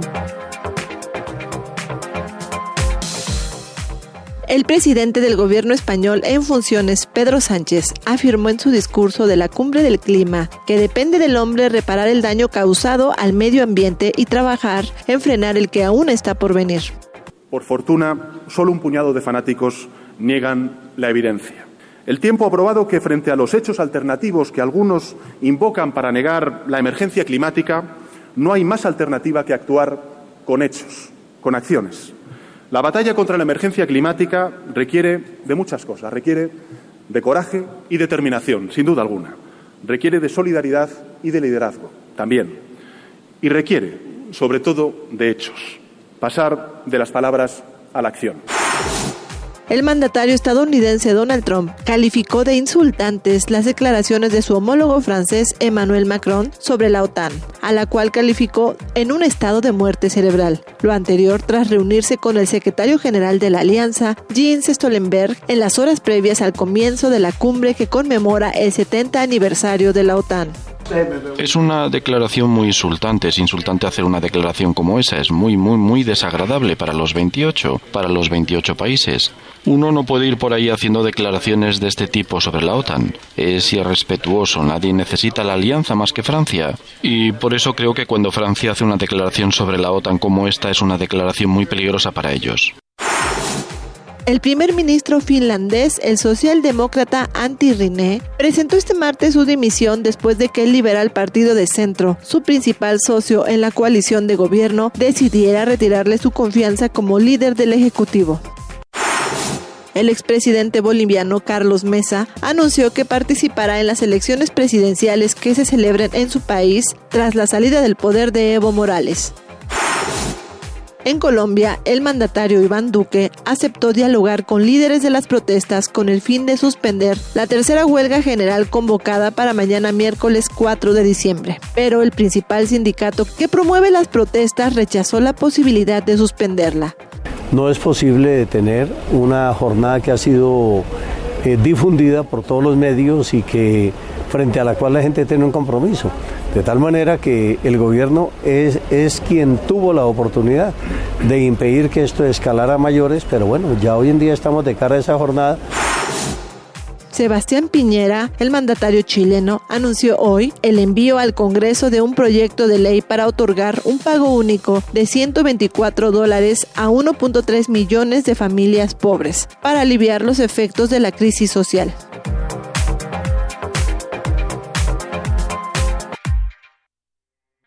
Tu opinión es importante, síguenos en nuestras redes sociales, en Facebook como Prisma RU y en Twitter como arroba PrismaRU. Dos de la tarde con 21 minutos eh, darán a conocer el nombre de los gobernadores que no atienden la seguridad.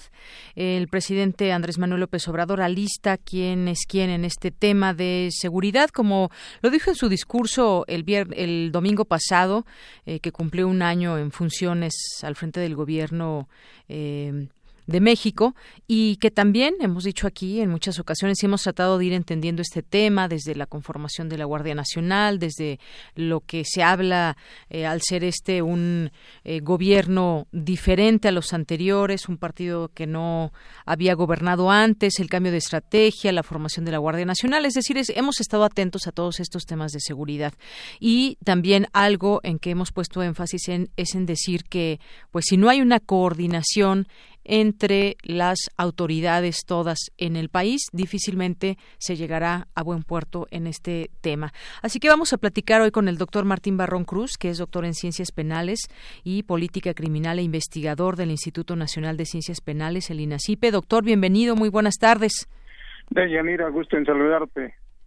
Bien, pues eh, ya introducía este tema, eh, doctor, y en ese sentido me gustaría preguntarle eh, cuál puede ser o no el éxito de una política en tema de seguridad, en una estrategia que está en marcha, y pues cuál es la importancia de que participen todos los actores necesarios y la coordinación que debiera, entendemos, debiera haber entre los distintos órdenes de gobierno, municipal, estatal y federal. Eh, bueno, mira, Deyanira, aquí hay una situación que llama mucho la atención. Es que eh, conforme a lo que existe en el, en el Secretariado Ejecutivo del Sistema Nacional de Seguridad Pública y que existe también a nivel, digamos, de organización, pues es la famosa CONAGO, la, la, Conferencia Nacional de Gobernadores. En esa conferencia nacional de gobernadores precisamente se tratan los temas de seguridad, de seguridad pública, y el secretariado ejecutivo es el responsable de organizar todo esto, que ha sido además el responsable de dar toda la información de cómo se ha ido incrementando el número de homicidios, por ejemplo, dolosos en el país y otra serie de delitos, ¿no? Entonces, eh, yo creo que antes de empezar a, nombrar, como lo dijo el presidente en su discurso, a gobernadores, yo creo que pues hay que sentar las bases en esa conferencia nacional de gobernadores, porque ahí es donde se establecen las estrategias, ¿no? Y la coordinación para las labores de seguridad pública. Es decir, hay una instancia donde los gobernadores se reúnen y digámoslo así, si se va a hacer público los nombres, pues esto va a generar todavía mayor rispidez con el gobierno federal. ¿No? En cambio, si se trata de gobernadores y son reuniones que en algún momento determinado también eh, participan miembros de la sociedad civil como invitados y de diversas organizaciones, creo que sería la, la mejor manera antes de llegar, digamos, a una confrontación que puede ser a partir de los señalamientos que se haga de que X o Y gobernador esté o no esté haciendo su, su, trabajo.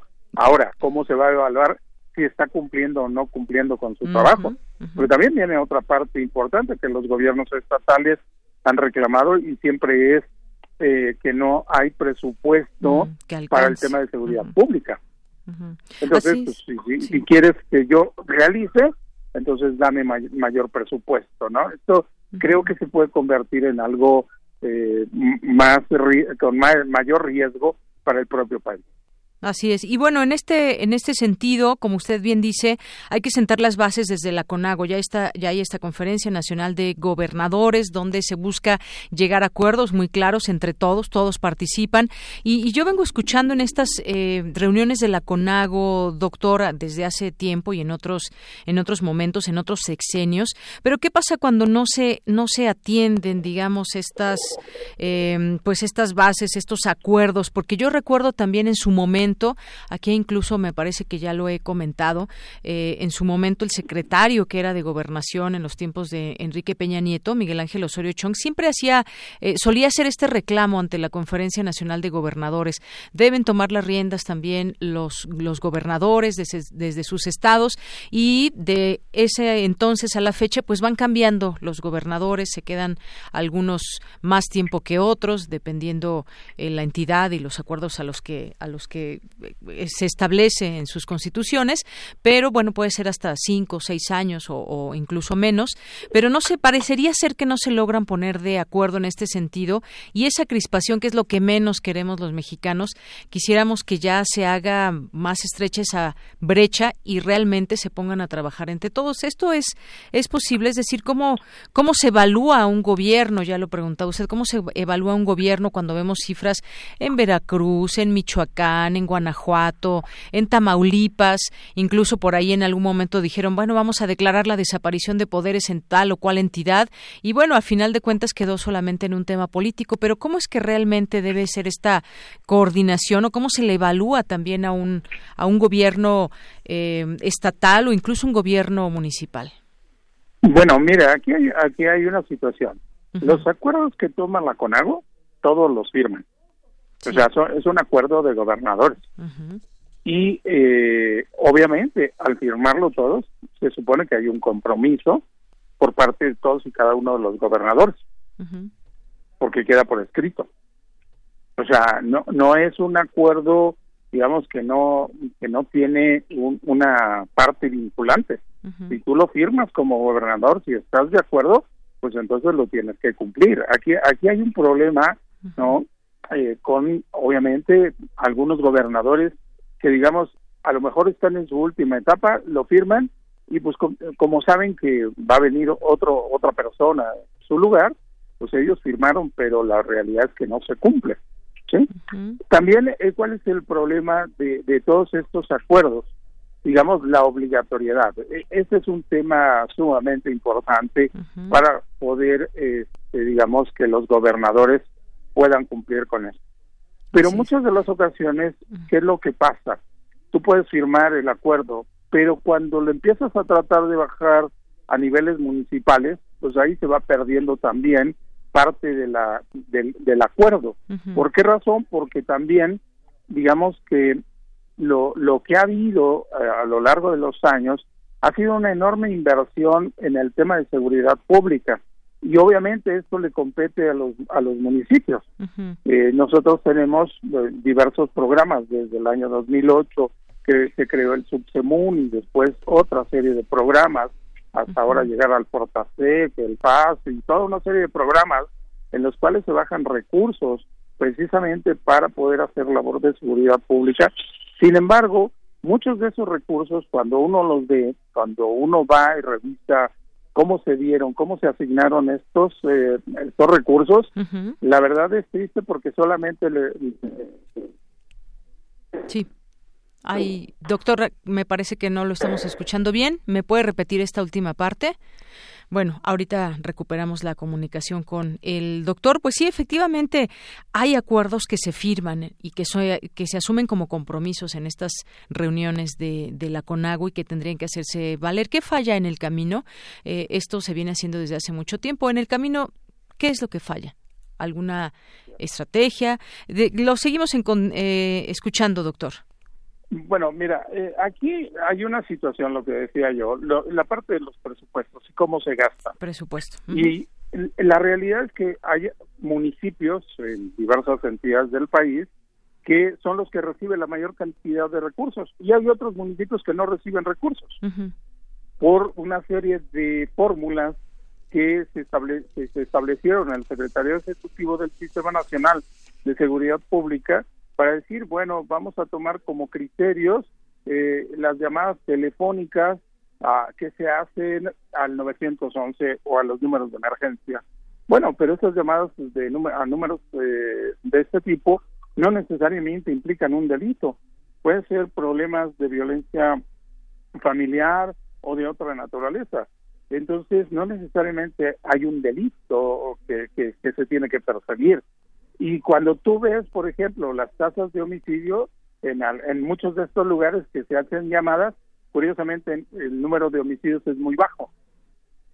Sin embargo, se toma como un criterio para poder asignar los recursos a esos municipios. Entonces, hay una contradicción inclusive en los criterios del secretariado que habría que revisar, pero siempre se revisan y siempre salen con una fórmula que beneficia a los municipios más grandes de las entidades federativas, ¿no? Entonces, yo lo que creo es que para poder que realmente se cumpla, pues realmente tendría que haber un cambio de estrategia también en el secretariado ejecutivo. ¿Por qué razón? Porque la asignación de recursos y de los programas, por ejemplo, para prevención del delito, ¿no? Eh, están muy mal distribuidos y lo que se da muchas de las ocasiones es copia por ejemplo, en capacitación de prevención, es copia de otros programas que se realizan fuera de México o que se trajeron del Canadá o que se trajeron de otros países, ¿no? Y se y no se adaptan a la realidad mexicana, se intentan copiar tal cual. Entonces, eh, la verdad es que esto pues es muy lamentable. Sí hay recursos, pero no están dando los resultados que se, espera, ¿no? Es decir, pues bueno, lo que usted nos dice, revisar estrategias, cuáles son esas estrategias que se están llevando a cabo, eh, sin duda también esto que nos menciona del secretario ejecutivo, la prevención del delito, eso es otro asunto muy muy importante y que se lleva a cabo, pues justamente desde pues, desde todos los lugares donde se encuentra, donde hay población, debe haber prevención del delito ya. Pero ese tema del presupuesto es sin duda también muy, muy importante por todo esto que nos platicó. A ver cómo están las cifras, quién, a quién le damos más dinero, a quién le damos menos dinero. Yo creo que es una estrategia que debe estar en constante revisión, doctor, para que realmente pueda haber un cambio en todo esto, porque las cifras no no han bajado, digamos, de homicidios y de muertes en el país, por ejemplo, de manera violenta, si así lo ponemos en esa perspectiva. Sí, desafortunadamente, eh, Yanira, este, ¿qué es lo que hay? Eh, yo, por ejemplo, he visto los programas de prevención y la verdad, este, siguiendo una serie de criterios, me parecen que no están abordando realmente los problemas. ¿Por qué razón? Porque lo que se está haciendo de prevención, la realidad es que no, es una prevención social y a veces dista mucho de una prevención situacional. Entonces, eh, porque la ley eh, respectiva de prevención social de la violencia y la delincuencia habla de cuatro tipos de prevenciones, prevención social, situacional, comunitaria y psicosocial.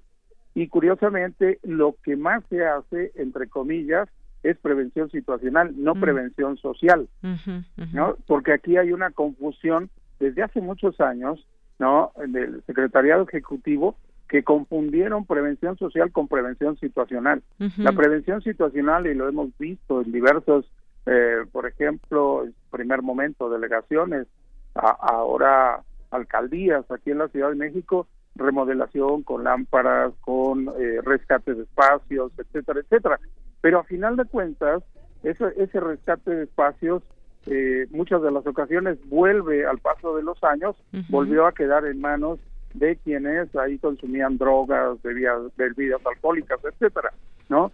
Pero eh, en realidad no se está logrando el objetivo de la prevención social, porque la prevención social tiene que ver con empleo, educación, vivienda, los temas de salud pública y esparcimiento o cultura. Esos son los cinco grandes ejes que marca la prevención social. Y la prevención situacional sí tiene que ver con los rescates de los espacios físicos, pero de otra manera. No solamente es el rescate por sí, sino hay que buscar estrategias donde la población realmente sea la beneficiaria de esos espacios públicos. Y hoy en día, tristemente, lo vemos. Digo, yo he participado en algunos municipios en estos programas y lo que hacen, perdón que lo diga, pues yo les digo, esto no es prevención, ni es prevención social, ni es prevención situacional. Pero esto es lo que pide el Secretariado Ejecutivo como prevención y lo tienen que hacer. Bien, doctor. Y entonces, tristemente, pues la inversión que se está, eh, o el dinero que se está destinando para esta inversión de rescates de espacios públicos, pues está quedando bastante corta. Bastante corto. Y esto último que nos menciona me parece muy importante. Ojalá que en otro momento podemos, podamos ampliar la información con usted, este tema de la prevención. Porque la pregunta, la gran pregunta es, ¿en qué se está fallando? ¿Es la estrategia? ¿Es la colaboración? ¿Es la coordinación? Pero un tema muy importante es esto que usted menciona de la prevención, eh, que puede ser social, situacional, psicosocial. Hay que entender cada una de ellas y entender la realidad de cada lugar, aunque seamos eh, todos ocupemos este territorio nacional como mexicanos. Hay distintas situaciones en cada lugar, el norte, el sur, el centro. Hay características eh, que se deben de ir identificando y justamente está ese trabajo que se hace en cada municipio, en cada estado, para que se pueda también dar un cambio a nivel nacional. Pero si le parece bien, en otro momento ampliamos esta información. Por lo pronto, muchas gracias, doctor. No, de muchas gracias a ti y precisamente eh, algo que falla es que pensamos en una estrategia homogénea para todo el país, cuando el país hay múltiples microregiones en las cuales hay que trabajar. Así es. Doctor, muchísimas gracias. De que muchas gracias a ti. Buenas tardes. Fue el doctor Martín Barrón Cruz, doctor en Ciencias Penales y Política Criminal e investigador del Instituto Nacional de Ciencias Penales, el INACIPE. Creo que pues eh, hay que ir entendiendo esta estrategia que falla, eh, dónde se debe actuar de mejor manera o, o dar un viraje, como en este caso el tema de la prevención. Continuamos. Porque tu opinión es importante, síguenos en nuestras redes sociales, en Facebook como Prisma RU y en Twitter como arroba PrismaRU. Queremos escuchar tu voz. Nuestro teléfono en cabina es 55 36 43 39. bueno, pues ya estamos al aire. Estábamos viendo a ver quiénes de los de los poetas errantes nos acompañan el día de hoy. Y bueno, de este lado de la cabina se encuentran Vania y Pablo. ¿Cómo están? Buenas tardes. Buenas tardes, muy bien. Muy bien, gracias, Deyanira. Y del otro lado nos acompañan Alejandro, Carmen. Andrés, Andrés y, Deyanira. y mi tocaya, por supuesto. Eh, de ella sí me aprendo el nombre, ¿verdad? bueno, ¿qué nos van a presentar el día de hoy, Pablo, Vania? Sí, este guion se llama ¿Qué hago conmigo? Es mi primera presentación de, de, un guion aquí con los poetas errantes y trata de un tema que para muchos es muy duro, ¿no? Que es las despedidas. Pero las, las despedidas en todos los sentidos, ya sea una despedida amorosa, una despedida de amistad, incluso una despedida de un ser querido, ¿no? Y cómo a pesar de que el ser humano por su naturaleza nunca quiere despedirse, siempre, constantemente la vida nos está obligando a, a despedirnos de cosas y de personas, ¿no? Entonces, este guion trata un poquito de eso, pero no lo trata desde un punto de vista triste, ¿no? O de que la vida es lo peor, sino desde un punto de vista reflexivo y qué se pueden hacer con estas despedidas. Así es que todos en algún momento hemos tenido alguna de alguna despedida de algunas de este tipo que nos has mencionado. Vania, ¿tú cómo pues trabajaste en este en esta entrega? Este guion yo se lo regalé a Pablo porque en un principio me dijeron que escribía sobre las despedidas, pero a la hora de hacerlo me resultó muy como choqueante. Entonces no lo quise grabar y Pablo se encargó prácticamente de, de arreglarlo por completo y de hacerlo algo, pues, algo que no me doliera a mí. Entonces quiero agradecerle por eso. Muy bien. Bueno, pues aquí por lo que vemos también ese trabajo que han generado a lo largo de estos meses, pues tiene que, que, está haciendo pues sacar esos sentimientos, vertir todas estas emociones que forman parte de la poesía, justamente haciendo honor a su nombre de poetas errantes. Bueno, pues si les parece vamos a escucharla. Claro. Adelante. Poeta soy,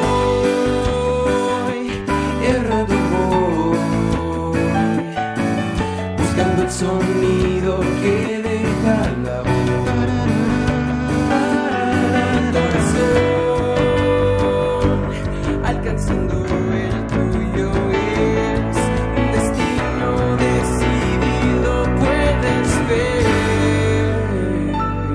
Poetas errantes.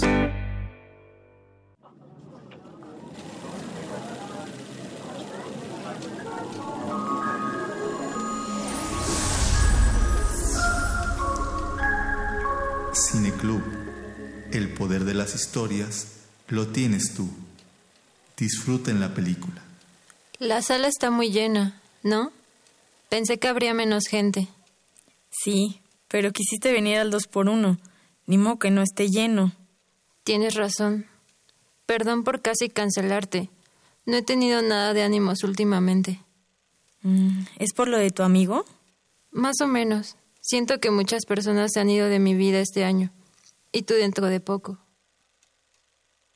¿Sí me escuchaste? Ajá. ¿Y no me vas a decir nada? Es parte de la vida. Seguirá pasando. Mm, y hablando de pasar, pásame las palomitas, por favor. Nos despedimos a las 3 de la mañana, cuando las brujas se convierten en pesadillas y el mundo se traga la esperanza. Tengo miedo. La chava de enfrente se espantó con ese corto. ¿De qué tienes miedo? Pues del vacío que dejan Es como si ya nunca pudiera volver a llenarse. Mm, ya sé, yo también lo he sentido. Pero ¿qué se le va a hacer? No pasa nada. Si los planetas se alinearan para que yo cumpla un deseo, me gustaría saber si tú te irás primero o seré yo. Esa película ni parece de terror. A mí sí me está dando miedo. Me hace sentir peor. Mira, las relaciones son como un juego de sube y baja. Todo termina cuando uno de los dos se va y no regresa. Si te quedas ahí es porque quieres. ¿Y cómo podría dejar de sentirme así? Siguiendo adelante, por supuesto. Se dice tan fácil. Mi tío murió de cáncer a principios de octubre. Eran mediados de otoño. Mi corazón se sintió como en un invierno. Un invierno gélido y perpetuo. Esas son las cosas por las que puedes sufrir. No porque alguien que dijo ser tu amigo te dejó. ¿Seguiremos siendo amigas aunque te vayas del país? Estaré en el sub y baja contigo desde lejos. Hasta que la primavera comience, hasta que los capullos florezcan otra vez. Quédate aquí un poco más. Quédate aquí. Oye, tranquila. Me voy a ir, pero no es para que te pongas de cursi. Es que ya sabes cómo soy. Bien exagerada. Pásame los nachos. Y mira, vamos a poner atención porque ya va a empezar la película y ni vamos a saber de qué se trata. Estaremos juntos, de aquí al infinito. 3, 2, 1.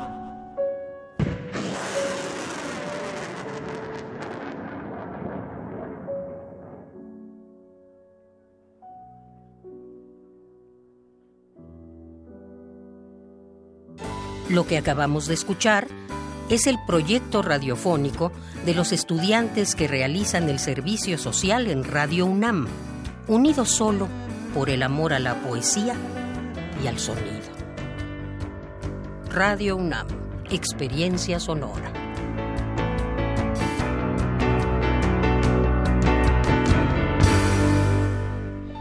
Pues sin duda hay, despedidas que duelen más que otras y hay despedidas que siempre nos, nos van a acompañar y son pues mucho más profundas. ¿Qué más antes de despedirnos? ¿Quieren mandar saludos? Recuérdenos las redes sociales.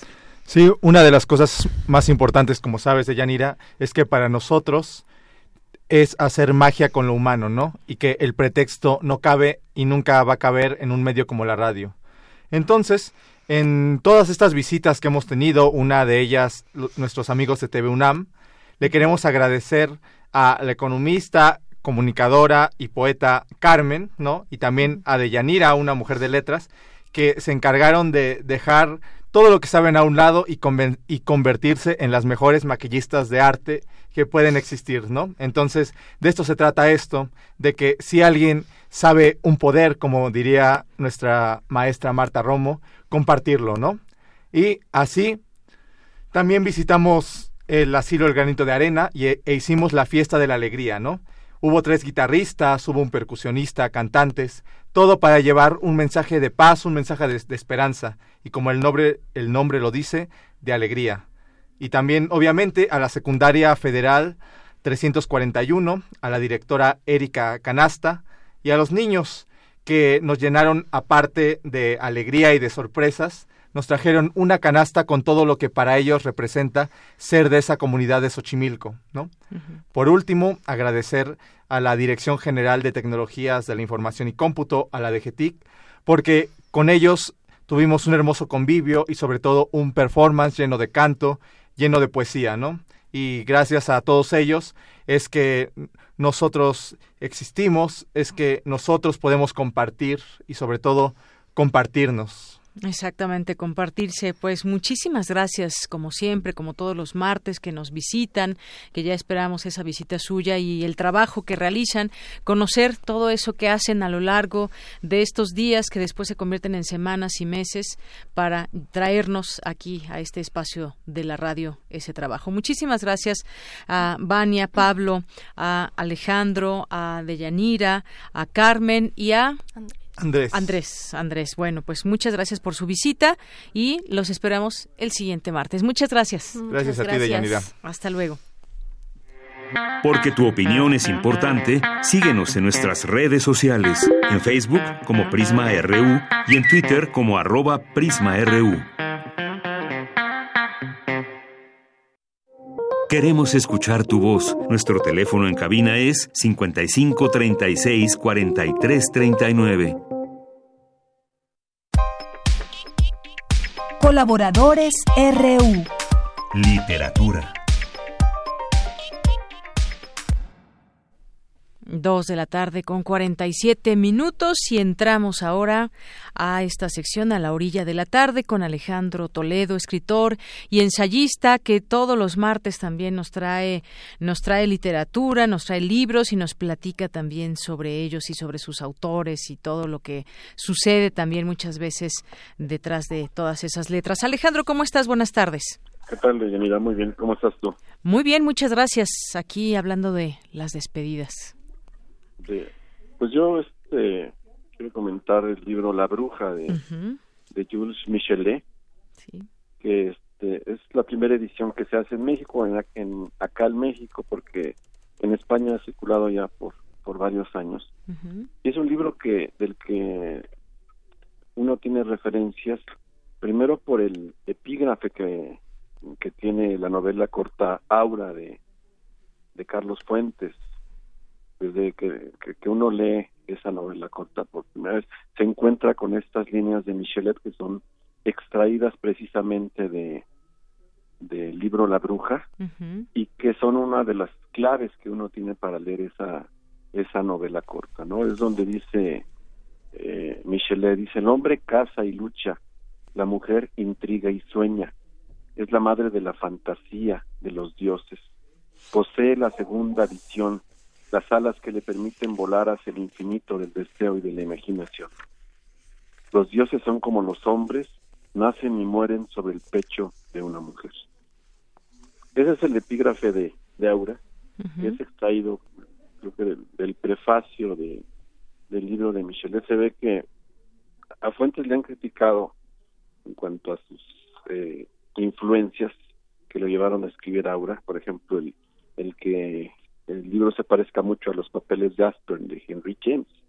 Él dio una conferencia por ahí de los años 80 en el Colegio Nacional, como cómo Aura, y habla de muchas lecturas que se concentraron en la en, su novela corta y entre otras menciona este estudio de de, de Michelet que, que fue hecho luego de revisiones en en, textos eh, judiciales según eh, lo explica él, y en, en, manuales de, inquisidores, ¿no?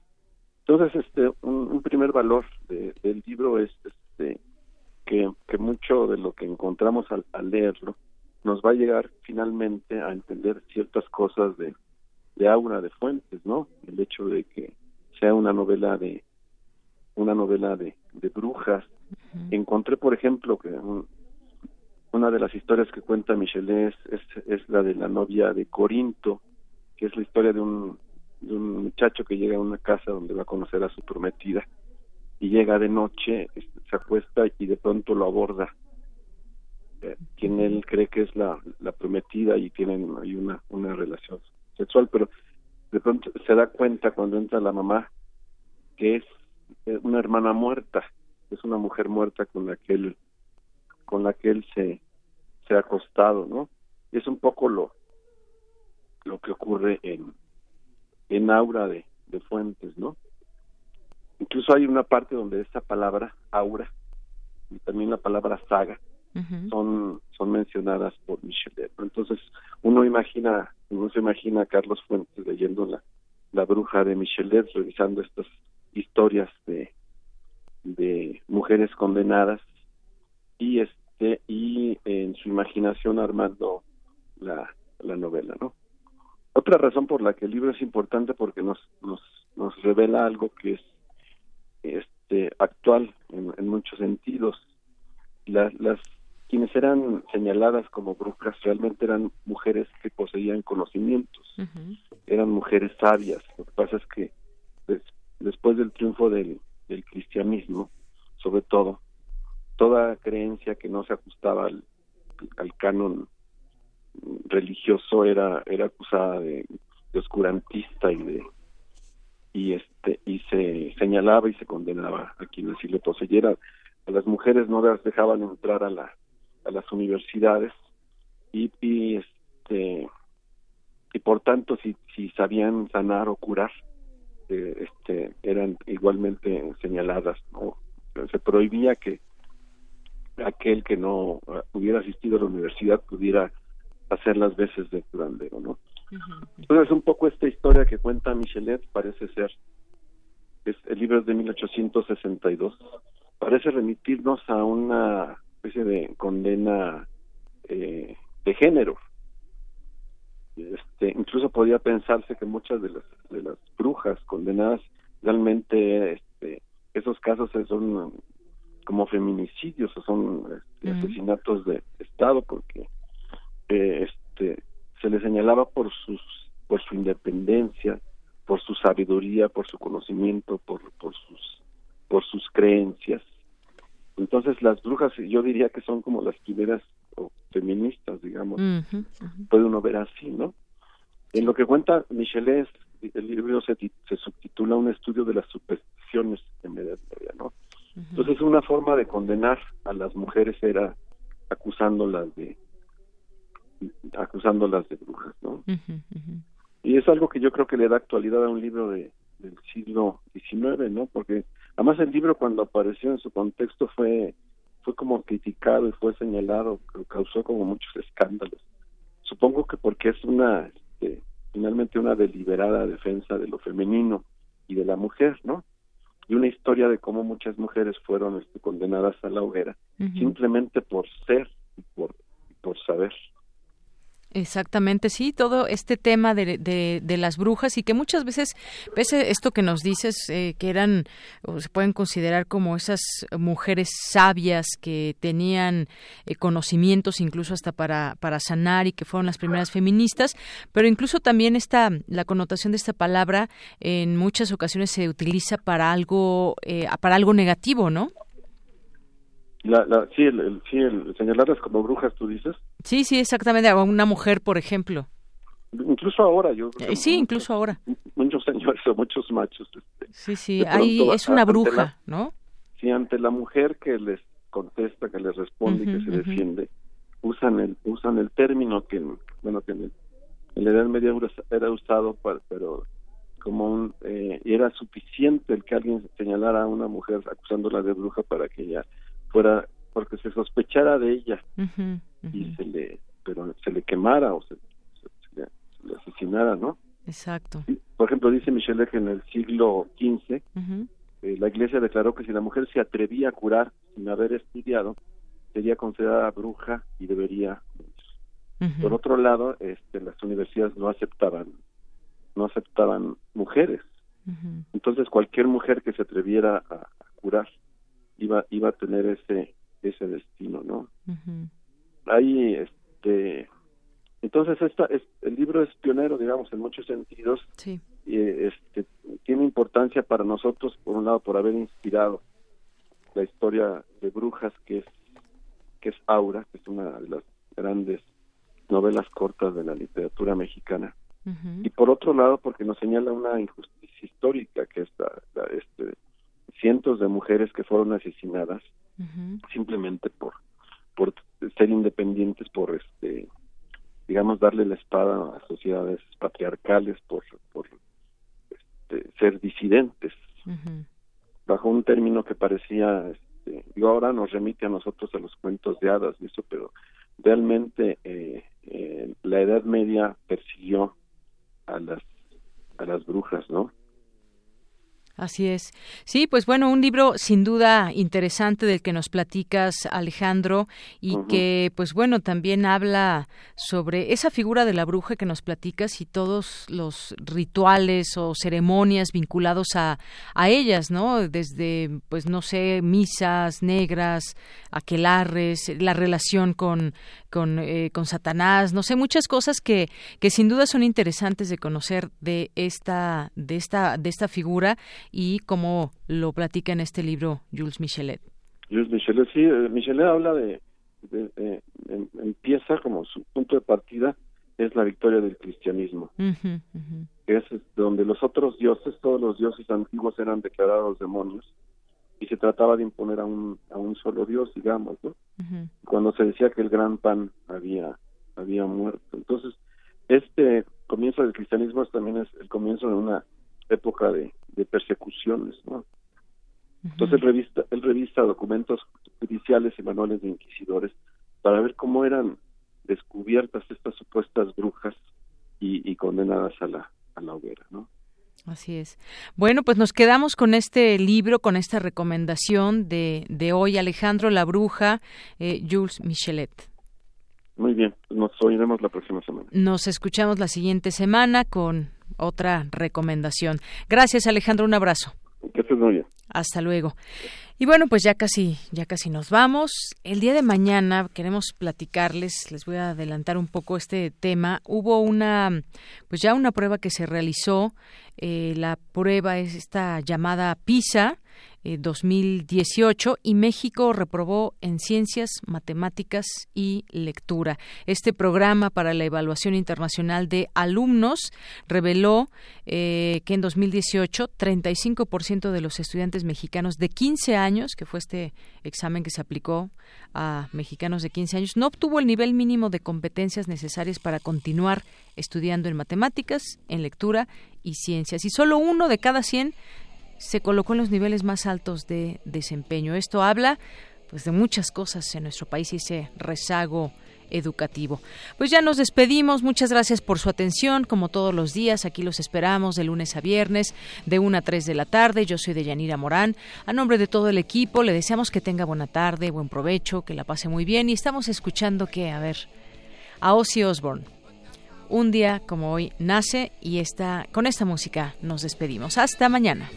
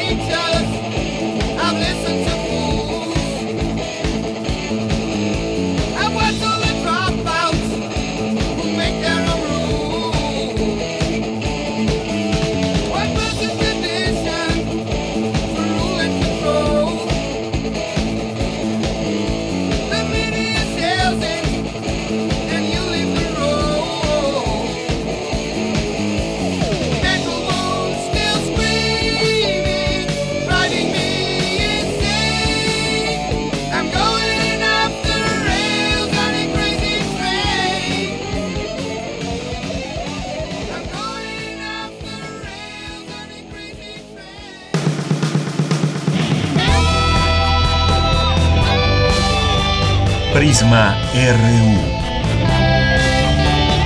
Relatamos al mundo.